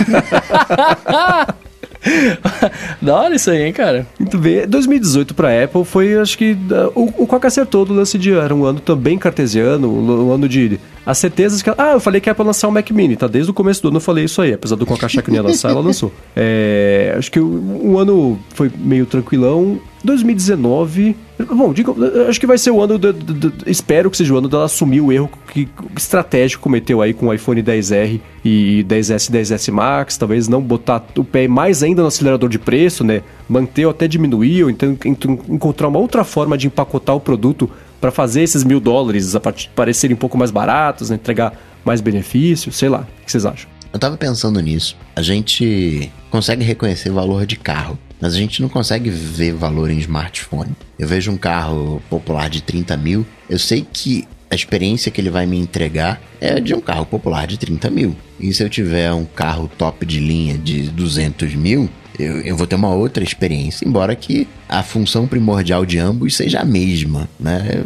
Levar do ponto A ao ponto B. Uma máquina de duas toneladas para levar um bicho de 80 quilos. E o smartphone a gente tem um pouco disso, né? A gente compra um smartphone de mil reais e quer que ele tenha um desempenho de iPhone. Uhum. Aí reclama, ah, caramba, não, não funciona. E acho que vai continuar nesse, nesse de Milão, né, que eu chamo vai continuar nesse patamar de Milão, porque o mercado como um todo está nesse patamar de Milão. É, essa estratégia do 10R meio que deu certo para Apple, se a gente pensar que ela, ó, galera, você estava acostumado a pagar aqui 700? Não, já era, agora vai ser Milão. Você quiser uma coisinha mais barata, você tem esse, esse 10R, você tem essa linha R, você tem os modelos anteriores, mas acho que não, não volta. Acho que a Apple fez as contas e viu ah, agora dura dois anos, três anos, dura mais. Para minha tristeza, né? Eu toparia pagar milão num produto top de linha, mas que eu tivesse usando o telefone de, sei lá, 2030, né? O telefone do futuro. e não é, não é isso, né? Você tá usando. Que diferença tem entre o 10R e o 10S? Não tem diferença. Ah, mas é OLED aqui, o preto é preto. Tem duas câmeras. Ah, você faz um modo retrato igual. não, não, tem diferença, né? Ah, tem 3D Touch aqui. É aquela coisinha, né? O, é o carro popular que tem banco de, de, de, de, de tecido e o outro que tem banco de couro.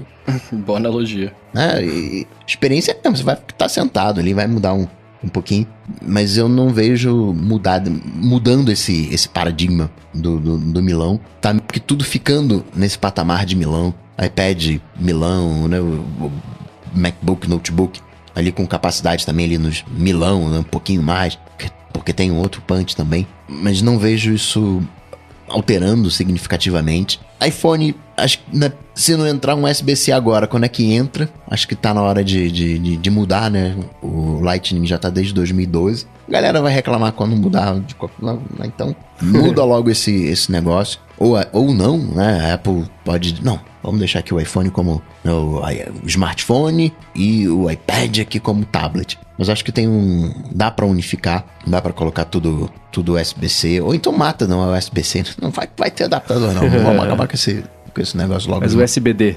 Não, tira, fica só recarga, recarga sem fio. Mas ainda é cedo para pensar no mundo sem fio assim. E na parte dos Macs eu vejo os Macs começando a acelerar esse processo rumo aos ARMs, né? começar a desmembrar o processador em pedacinhos, né? Essa linha do T2, né? Oh, não. Que já é no iPhone, né? Você tem o coprocessador matemático, você tem o coprocessador de movimento, você tem, embora esteja junto, né? O chip neural. Eu já começo a. A parte de segurança. É, eu já começo a ver a Apple brinca, pegando essa tecnologia, esse know-how que ela já tem de construção de chips e usando no Mac com mais, mais afinco, né?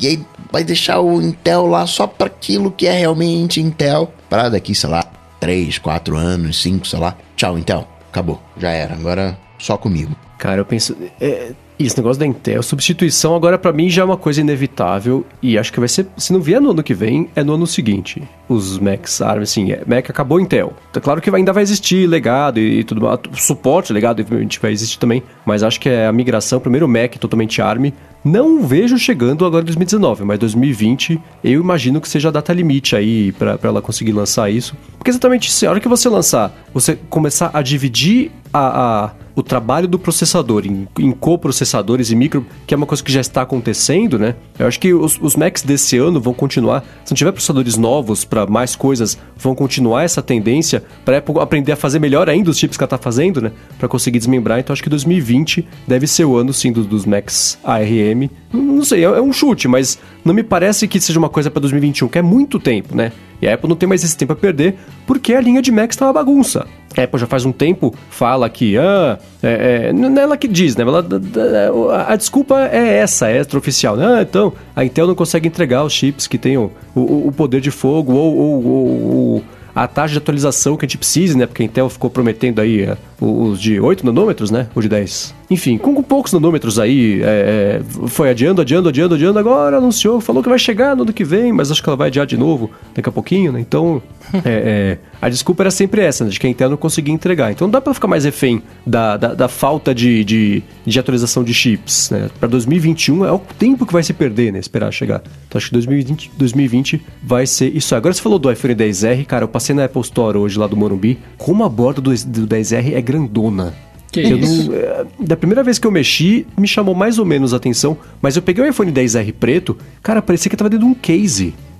e aí eu tirei ele da, da, base ali, é muito grande a borda, é maior, se não for igual, é maior até do que a borda do lateral, né, digo, do, dos iPhones 8, 8 Plus, é muito grandona, parece que tem alguma coisa ali que você vai ter que descolar para conseguir usar o resto da tela, sabe?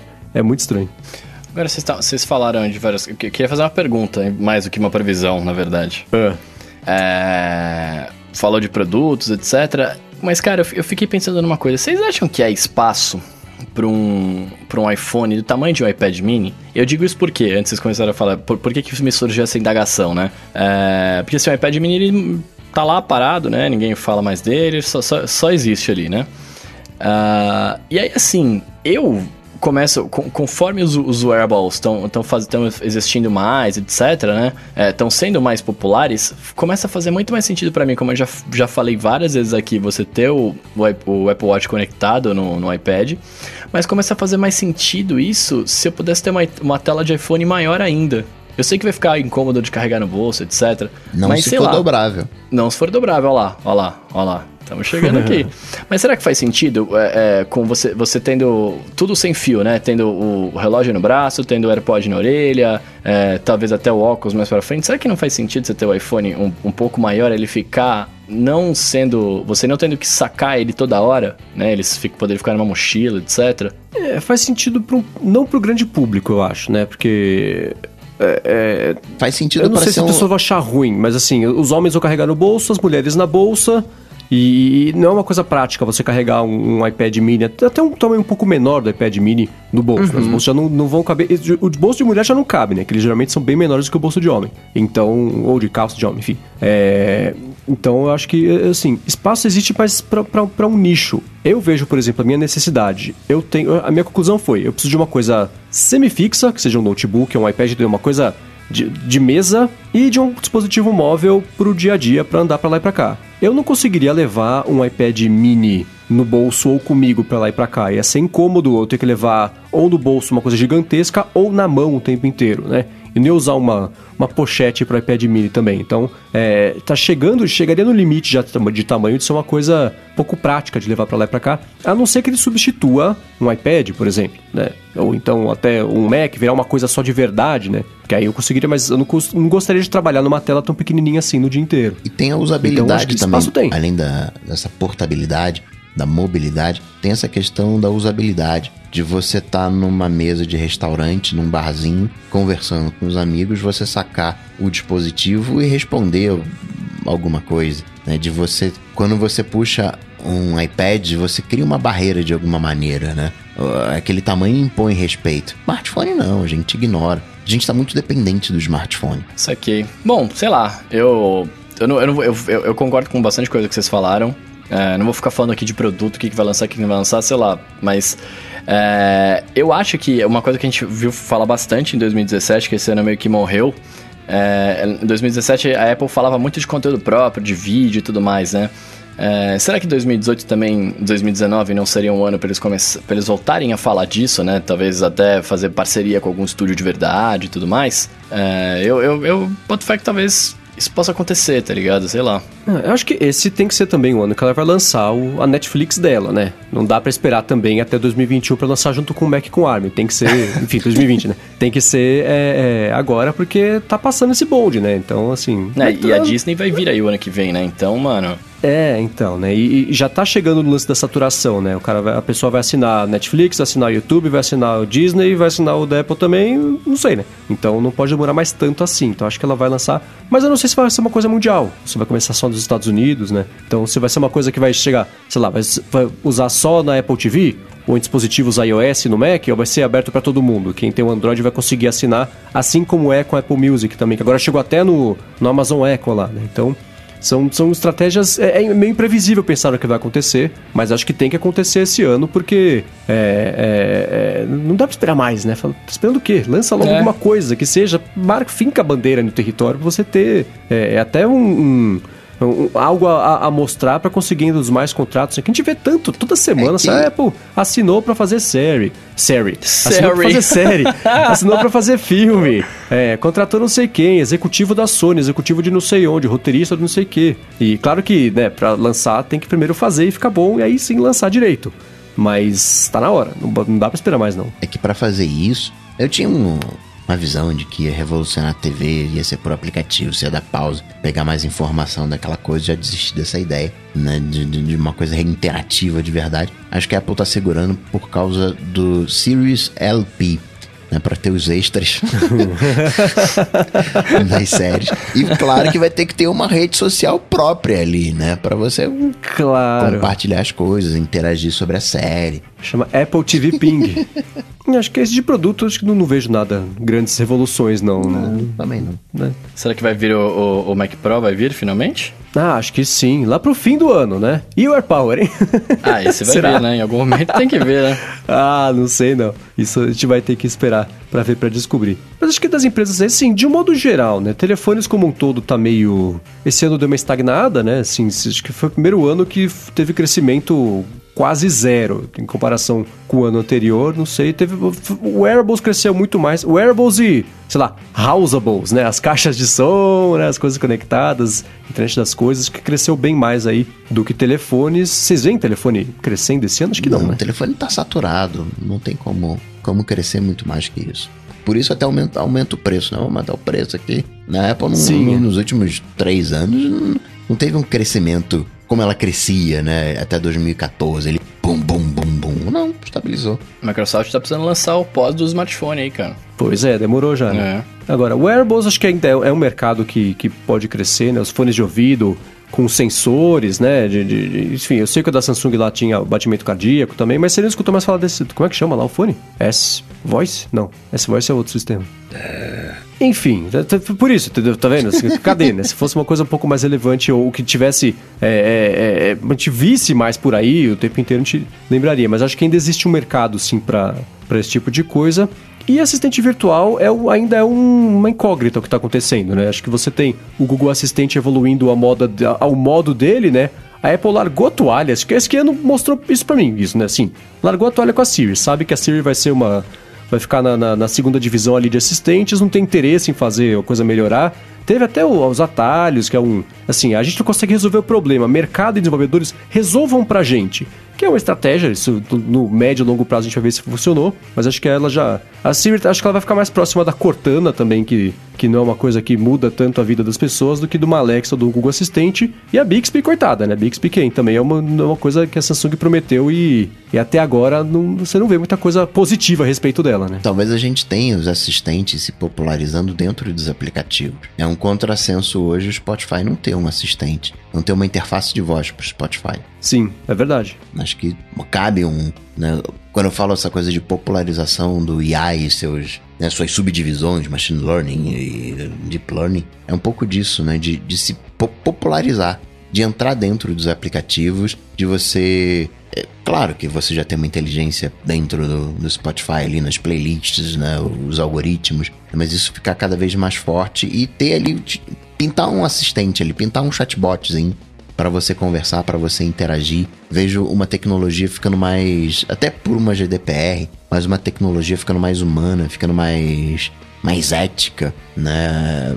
os robôs, assim, mais, mais humanos, né? Dando uma carcaça para essa, pra essa IA, para essa inteligência artificial mais humana, né? É, é um conjunto, né? Todas as coisas, carro autônomo, drone, né? Fechar esse pacotão com, com IA. Sim, eu tava vendo essa semana, o, eu tava ouvindo, na verdade, o podcast Vector, que é do René Rich, e ele chamou um cara, na verdade faz umas duas semanas, só consegui parar pra ver essa semana. Ele chamou um cara que é um, especialista em, em, em, inteligência de voz, que é o Brian Rommel, e ele falou uma coisa assim, cara, o, o, o, uma, o principal sistema operacional do mundo é o cérebro humano. Uhum. E o, o, sistema de comunicação que vem sendo evoluído a maior parte do tempo aí do cérebro humano é o de voz. Então, o, o jeito mais natural para qualquer pessoa para se comunicar, fazer uma interface, seja ela é, uma comunicação entre humano e humano ou humano-máquina, é a voz. Agora só falta as máquinas conseguirem se comunicar com a gente desse modo natural.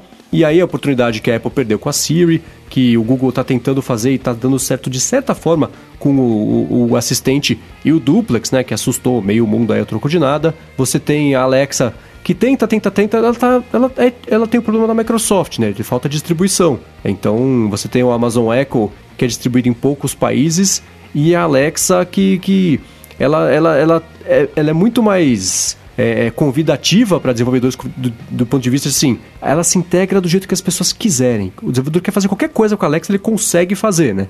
Mas não tem um mercado tão grande quanto o Google Assistente, quanto a própria Siri. Uhum. Então não, não, não, compensa o investimento, passar um tempo, gastar dinheiro desenvolvendo uma coisa que pouca gente vai usar comparativamente com os outros sistemas, né? Então você vê que cada um tem os seus problemas aí. O Google Assistente, por ser do Google, acho que e, e por ser o Google ser empresa de busca é quem naturalmente é se sobressair nesse mercado todo. Mas ele também tem os problemas e limitações dele que não são tão, tão terríveis assim, não são tão incômodos, não são tão chatos quanto dos outros. Então acho que 2019 segue com esse mercado de assistentes ainda meio em aberto. Você tendo o Google Assistente para mim hoje, pelo menos, liderando em, em é, enfim, em, resultado e todo o resto aí com a Apple de novo, tendo jogado a toalha um pouquinho da Siri pelo menos é o que me parece, analisando o que aconteceu com a Siri nesse ano, que foi quase nada, exceto por, gente, resolvam o problema da Siri que a gente desistiu, a gente não sabe o que fazer, façam aí, vê se vocês conseguem dar um jeito, porque a gente consegue é, melhorar também meio de tabela. Então acho que vai ser mais ou menos por aí. O que vocês acham? Tem esse lado, né? Tem, tem esse, esse punch, mas eu não sei, eu não tô muito, muito esperançoso pra 2019, não, viu? vai ser o ano do podcast 2019? É claro que vai ser o ano do podcast no Brasil e no mundo.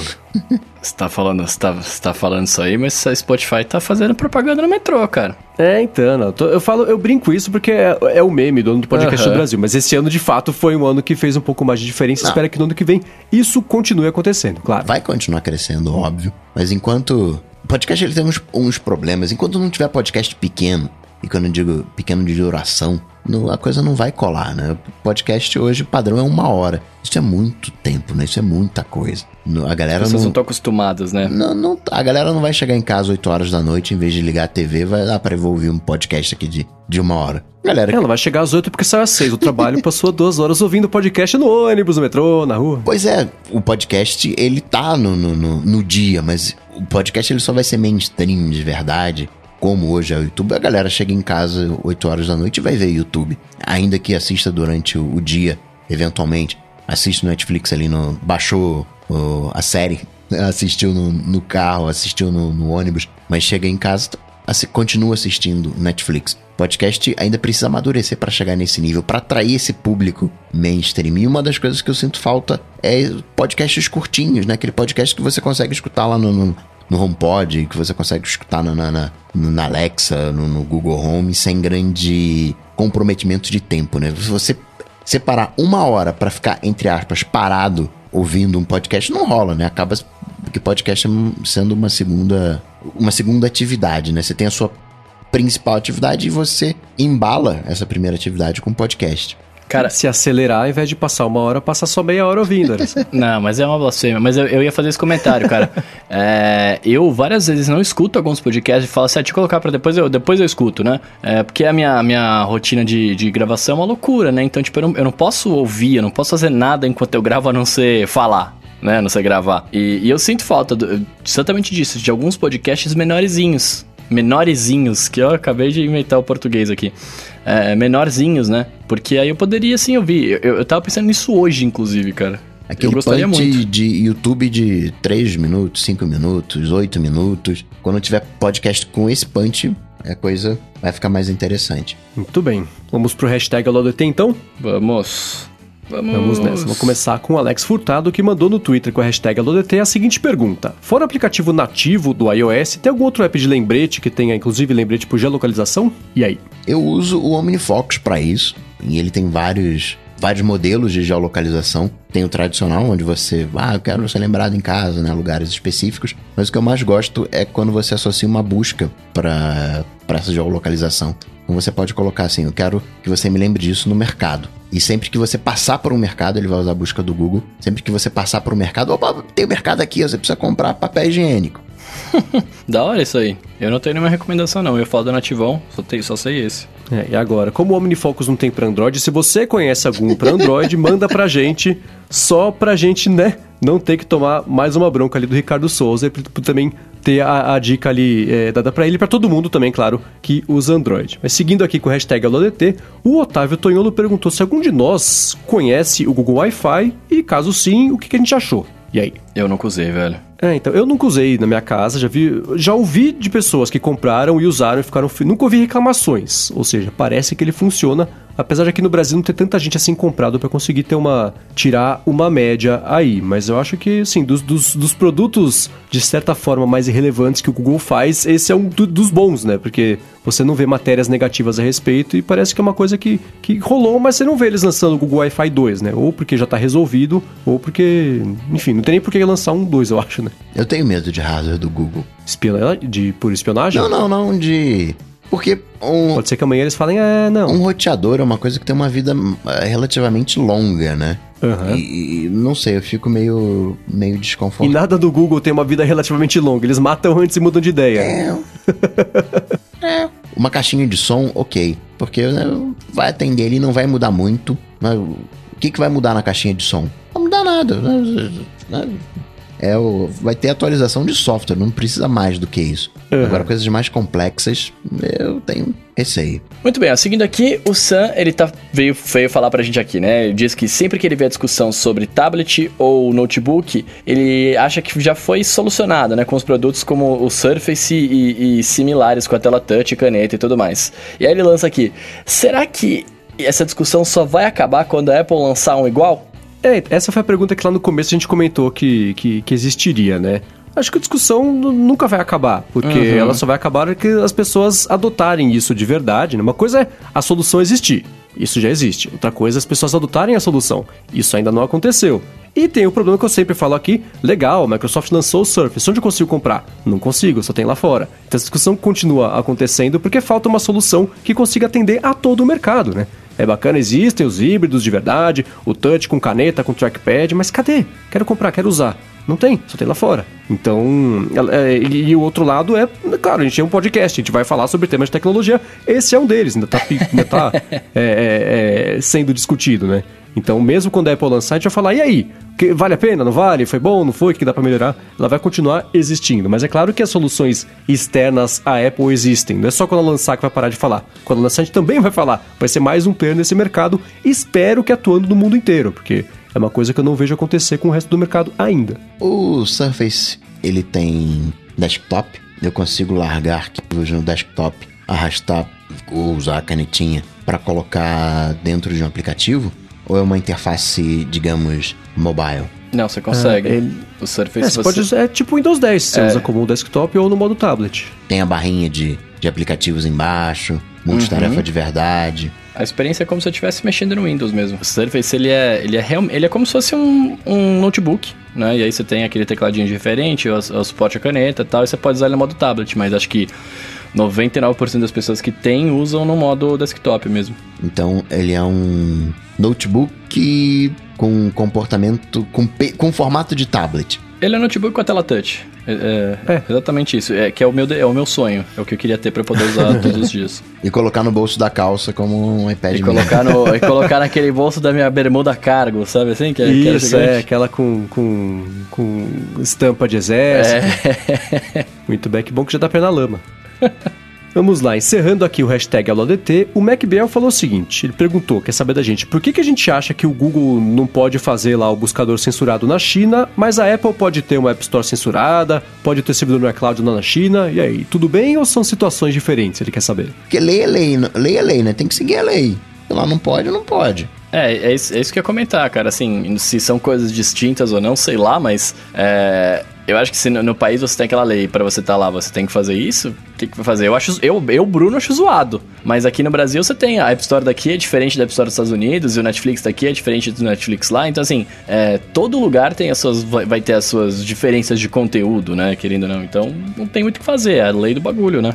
É, eu acho que são situações um pouco diferentes. Primeiro que assim, o buscador censurado, você está limitando o acesso da população à informação. Né? E aí você não poderia, né? Tinha lá os termos, eu não lembro exatamente os termos buscados, mas eram coisas do tipo protesto, você né? poder pesquisar sobre protesto no buscador chinês. Óbvio, né? Sei lá, coisas sobre o Agora na China tá liberando pesquisas a respeito de críticas sobre o Trump, as pessoas podem ver agora, achei engraçado isso aí. é, mas uma coisa é isso, você limitar a App Store. Eu, assim, deixa eu deixar claríssimo. Eu acho errado a Apple também se dobrar aos pedidos da China de limitar aplicativos da App Store, especialmente de colocar as informações de chineses na China. Isso, se o governo está pedindo, tem um motivo, e sendo o governo chinês, tem um motivo terrível por trás disso, né?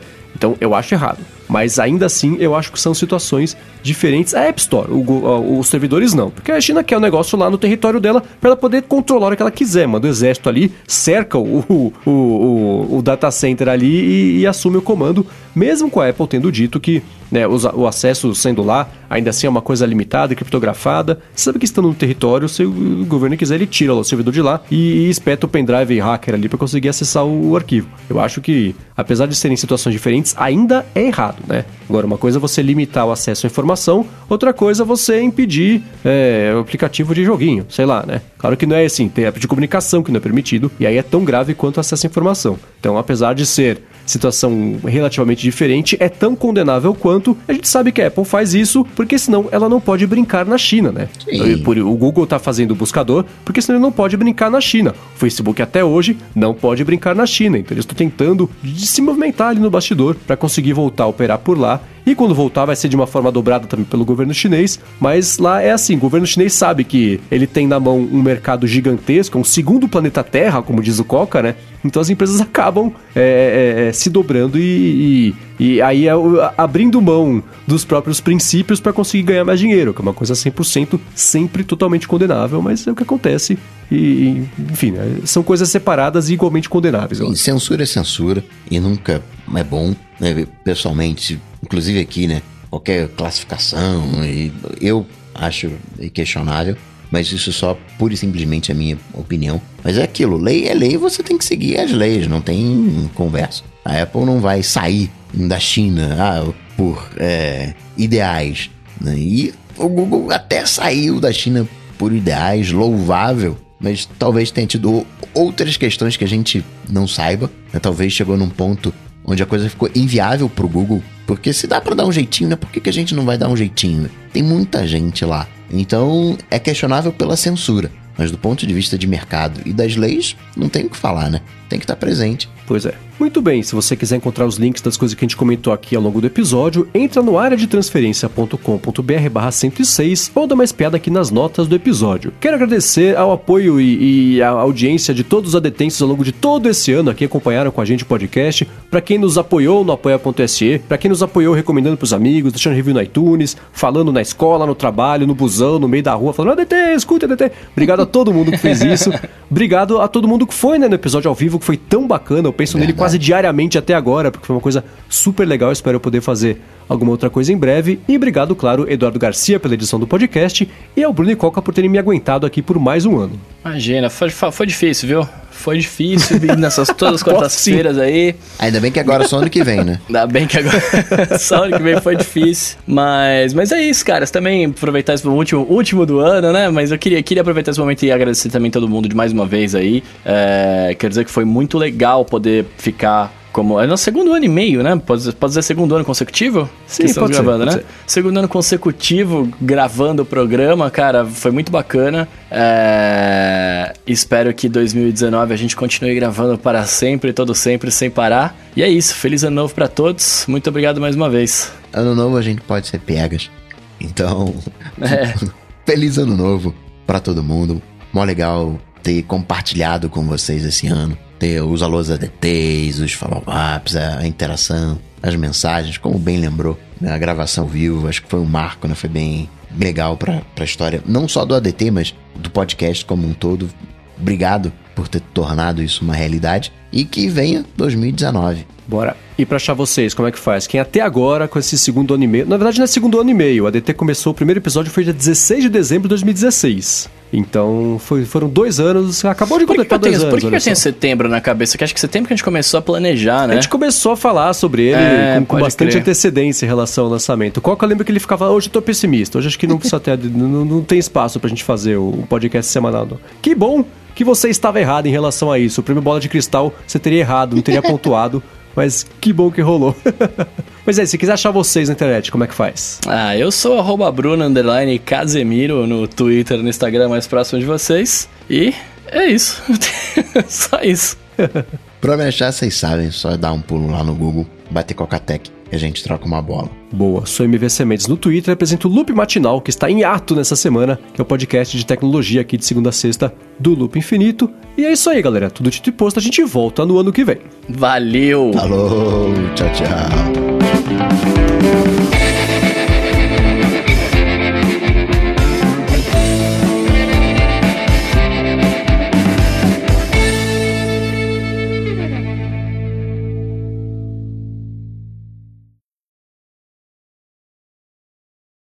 Esse óculos é mó dedo duro, né? Dá pra ver a tela direitinho que eu tô vendo. Dá, é, você precisa tomar cuidado. Aí começa aquele lance de CSI. Melhorar, melhorar, enhance. Cara, você já viram um, um clipe, um desses, desses programas investigativos que o cara fica, pede pra aumentar, aumentar, aumentar a imagem, ele tá tomando um cafezinho assim, aí ele olha a, a colherzinha do café assim, vira pra lá, vira pra cá, aí ele olha pra lente lá, pra, pra câmera, né, que tá pegando bem na íris do olho do suspeito assim, aí ele olha pra câmera e fala, hum... Já sei, isso aqui é imagem invertida. Inverte essa imagem, faz ela virar côncava ao invés de convexa, aí pá, este aqui é o nosso assassino. Aí pegou lá.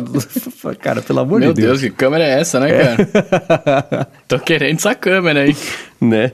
Esse e tem o clássico também, que eles até lembraram no, no último SciCast do. Que o, ah, os servidores estão sendo hackeados, meu Deus, aí o cara fica teclando loucamente assim pra conseguir impedir o ataque hacker. Aí tá vindo muito rápido o ataque hacker, aí chega outra pessoa do lado assim, e no mesmo teclado também fica di- digitando quatro mãos assim, todo mundo freneticamente digitando pra impedir o ataque hacker. e fica abrindo janela, fechando janela assim no computador, é muito engraçado. Ah, mas faz Aí- parte da licença poética da coisa, Ah, né? é, né? Mas, puta, ainda assim. Aí Não, o cara, isso- ele para o ataque hacker quando o outro cara pega e puxa o computador do tomada, assim, aí acabou o ataque hacker. Cara, isso ia explicar o que é Deep Web, né? Quando os caras falam assim, ah, não, ele entrou na Deep Web, aí alguém fala, o que, que é isso? É o lugar onde ha- os hackers param para se encontrar e trocar ideias sobre programas ilegais. É. Não, Acho que é você pega esses 24 horas também, aquela assim. Pô, eu "Ai, gostava meu de Deus." 24 horas. Não, eu não tô falando que a série é ruim. A série é, é mais ou menos. Eu assisti, eu vi tudo. Mas vamos lá, né? não é uma série que mudou o mundo. Mas tem, Mas mas, é mas coisa tem gancho bom, te dá vontade de ver o próximo. Ah, Uhum. é, né? Fazer, é. É, a vida do cara é emocionante a cada hora cheia, né? A cada hora cheia acontece alguma coisa. Não, ele tem um Entre as no ano que é 9h55 loucura, e né? as 10h05 era o, o clímax de cada aí, depois das 10h55 às 11h05. Ai, meu Deus, a gente tá dando um bypass no proxy com o servidor, não sei o que lá. Ah, você já tentou fazer um uplink do download, não sei o que? Ah, sim, já, claro. Tenta pela porta de... É, era só no- um no 24 tecnês, horas, assim. Os caras até zoavam isso, né? Que tipo, quando ia rolar algum dia maluco desses, eles falavam assim, puta, eu tô sentindo que hoje vai ser um daqueles dias lá. É. Eu curtia, mano, era da hora. sim, sim. Mas é com tudo, né? Qualquer, qualquer a TV, né? O cinema, sempre representa muito mal as coisas, né? Quem é especialista na área acaba ficando sempre decepcionado. É, então, ele- é que eles tentam sempre explicar pro leigo, né? O que, que é aquele Sim. negócio. Eles explicam de um jeito muito, muito, muito genérico, de um jeito nada a ver. Aí você fala, ah, tá bom, né? É, se não faz. Se não, não é uma parte essencial da história, dá pra entender por quê, né? Mas é, é, é, a diferença entre ter o cuidado de mostrar um jornal que vai aparecer na mão de alguém que está escrito Loren Y ou de alguém ter tomado o cuidado e tido o tempo de fazer uma matériazinha fake de jornal para aparecer lá e não ficar com o textinho dummy, né? É que uhum. nem quando. Outro dia, também faz tempo isso, eu lembro que apareceu alguma novela da Globo, e aí tava lá o hacker, não sei o que lá, o programador, aí tava com um código-fonte de uma página nova HTML, assim, aberto na, na, na, na, tela dele, que era. Tava hackeando, então tinha, sei lá, o red body, não sei o que lá, né, era aquele. O, o tempo. Abrir uma página nova branca, index.html, assim, é, é, o que tem ali. Uhum. Era muito engraçado ver isso aí. Mas é, se não faz. É, é, se não é essencial pra para contar a história, também você não dá pra ficar entrando no detalhe do detalhe, porque né, as pessoas não vão entender. Então passa a batida, só para indicar que ah, o cara mexe com programação. Mas ainda assim é, é, é a diferença entre ter cuidado e a falta de cuidado. Né? É, isso é a falta de conhecimento do diretor, velho. Que falar, não, isso aí, pô, muito, muito específico, ninguém vai perceber. Mano, os caras percebem, velho. ninguém vai perceber é o, o, calcanhar de Aquiles de qualquer coisa, né? Não, pois ninguém é. vai perceber. Pois é. Ah, isso aí ninguém vai ver, mano. Só. É, e tem outra coisa também que as telas 4K e os filmes. Você pega filme antigo, né? Que é colocado em 4K, porque filmou em celuloide. Você consegue colocar em 80K se você quiser, porque celuloide expande, é quase um vetor. Né? Então uhum. Então você vê como o povo errava foco antes. Você pega filme velho, série velha. Às vezes você tá vendo uma cena que aquelas que filmam assim, é, sobre o ombro da pessoa, então tem a segunda pessoa de frente, né? Que tem duas pessoas conversando. E aí uhum. a primeira pessoa tá aqui em primeiro plano e, tá só o ombrinho dela para você conseguir saber né, a, a, posição. Às vezes, a hora que inverte, né, mostra uma pessoa, depois mostra outra. Volta a primeira, vai pra segunda, você começa a perceber que, assim, um dos focos tá bem pior do que o outro. O outro tá, a imagem tá, tá bem nítida assim, aí volta pra segunda imagem, parece que caiu pra 480p, assim, sabe? Fica bem borrado. Então o foco tá, sei lá, no, no, no, no, copo da frente, não tá na pessoa atrás, né? É engraçado essas diferenças, que era isso, ah, ninguém vai perceber, né? E hoje a tecnologia, 50 anos depois, melhorou a ponto de, de, de dar pra perceber essa diferença. Maquiagem também, cara. Maquiagem é uma coisa que. Nossa, maquiagem é absurda, né? O pessoal passava pra só enganar a câmera hoje. você fala, putz, se pudesse refazer essa cena, hein? Cenário também, né, cara? Não é, também, é. Fica tudo parecendo chave, você pega essas coisas velhas. Agora, engraçado, eu tava vendo. Eu vi essa semana o Roma, do Alfonso Cuarón, que, aliás, cara, que filmaço. Vai ganhar hum. tudo quanto é prêmio ano que vem, pode anotar. É, é um belo filme. Previsão pro futuro Nossa. essa? É, já tô fazendo o prêmio Bola de Cristal Oscar 2019. E vai ganhar, certeza. E aí, e é engraçado que o filme tem muito reflexo, né? Tem muito vidro, tem muito espelho, né? que passa pelo filme. E eu percebi que não tinha reflexo do, que sempre dava para ver, né, nos filmes e séries do passado, até do passado recente, dá para ver microfone refletido, aquele refletorzão de luz, né? A pessoa tá andando na rua, na frente de vitrines, dá para ver todo todo todo o crew de filmagem junto acompanhando ele atrás da câmera. E nesse Roma não dá para ver nada. E aí eu perguntei para um cara que trabalha na na Lucasfilm lá no ILM, né, o, o Industrial Light and Magic lá, e pergunto, falei, cara, faz tempo que eu não vejo mais reflexo das coisas. Tá mandando tirar? Ele falou, cara, tá mandando tirar tudo. Não vai mais ter. É, tanto quando aparece um boom por cima, assim, você só vê aquele, aquela pontinha de microfone em cima da câmera, sombra de boom, reflexo das pessoas, eles estão apagando tudo na pós. Então não vai Nossa. mais ter esse negócio de. Que eu ficava vendo assim, alguém vai abrir a porta do carro. Eu olhava a porta do carro para ver se dava pra ver. A, toda a equipe de filmagem ele refletida. Antes dava, agora não dá mais, né? Porque agora eles apagam tudo isso na Nossa, pós. Nossa, que trampo pro cara, né, velho? Né? Imagina se o seu é... trabalho é esse, apagar a, a, a não, o, o cara só faz isso, né? É, o cara é, só vai sim. fazer isso. Dependendo de onde ele estiver filmando, é só isso que ele faz. Pois é. No Roma tem duas cenas só do filme inteiro que dá pra ver é, é câmera e, e, equipe. De resto, dá pra, tiraram tudo. Caramba. O cara reclama que tem um botão de replay de cena mas fica olhando no filme os reflexos. né? Você pensa, não, ele tá imersivo no filme, sentindo a história. Não, ele tá lá procurando. Quem procura Mas acha, né? Uma coisa é a decisão do diretor, a outra não, né? Esse é o meu maior problema com aquele botão, eu já falei aqui. Por exemplo, o que vai acontecer agora, semana que vem, nessa semana, né? Vai estrear, acho que o, o, o Black Mirror, o novo. E aí vai ter lá um dos episódios que vai ser um filme, na verdade, pelo que eu vi, que vai ser Escolha Sua Aventura, né? Então ali vai ter uma interface, ali tem um propósito, você tem um botão que você tá dando escolha pra pessoa, o negócio parou, né? Pra você conseguir ver. Mas enfim, já, já falei aqui, né? Incluir um negócio em cima do, de outra obra de alguém é é meio porco.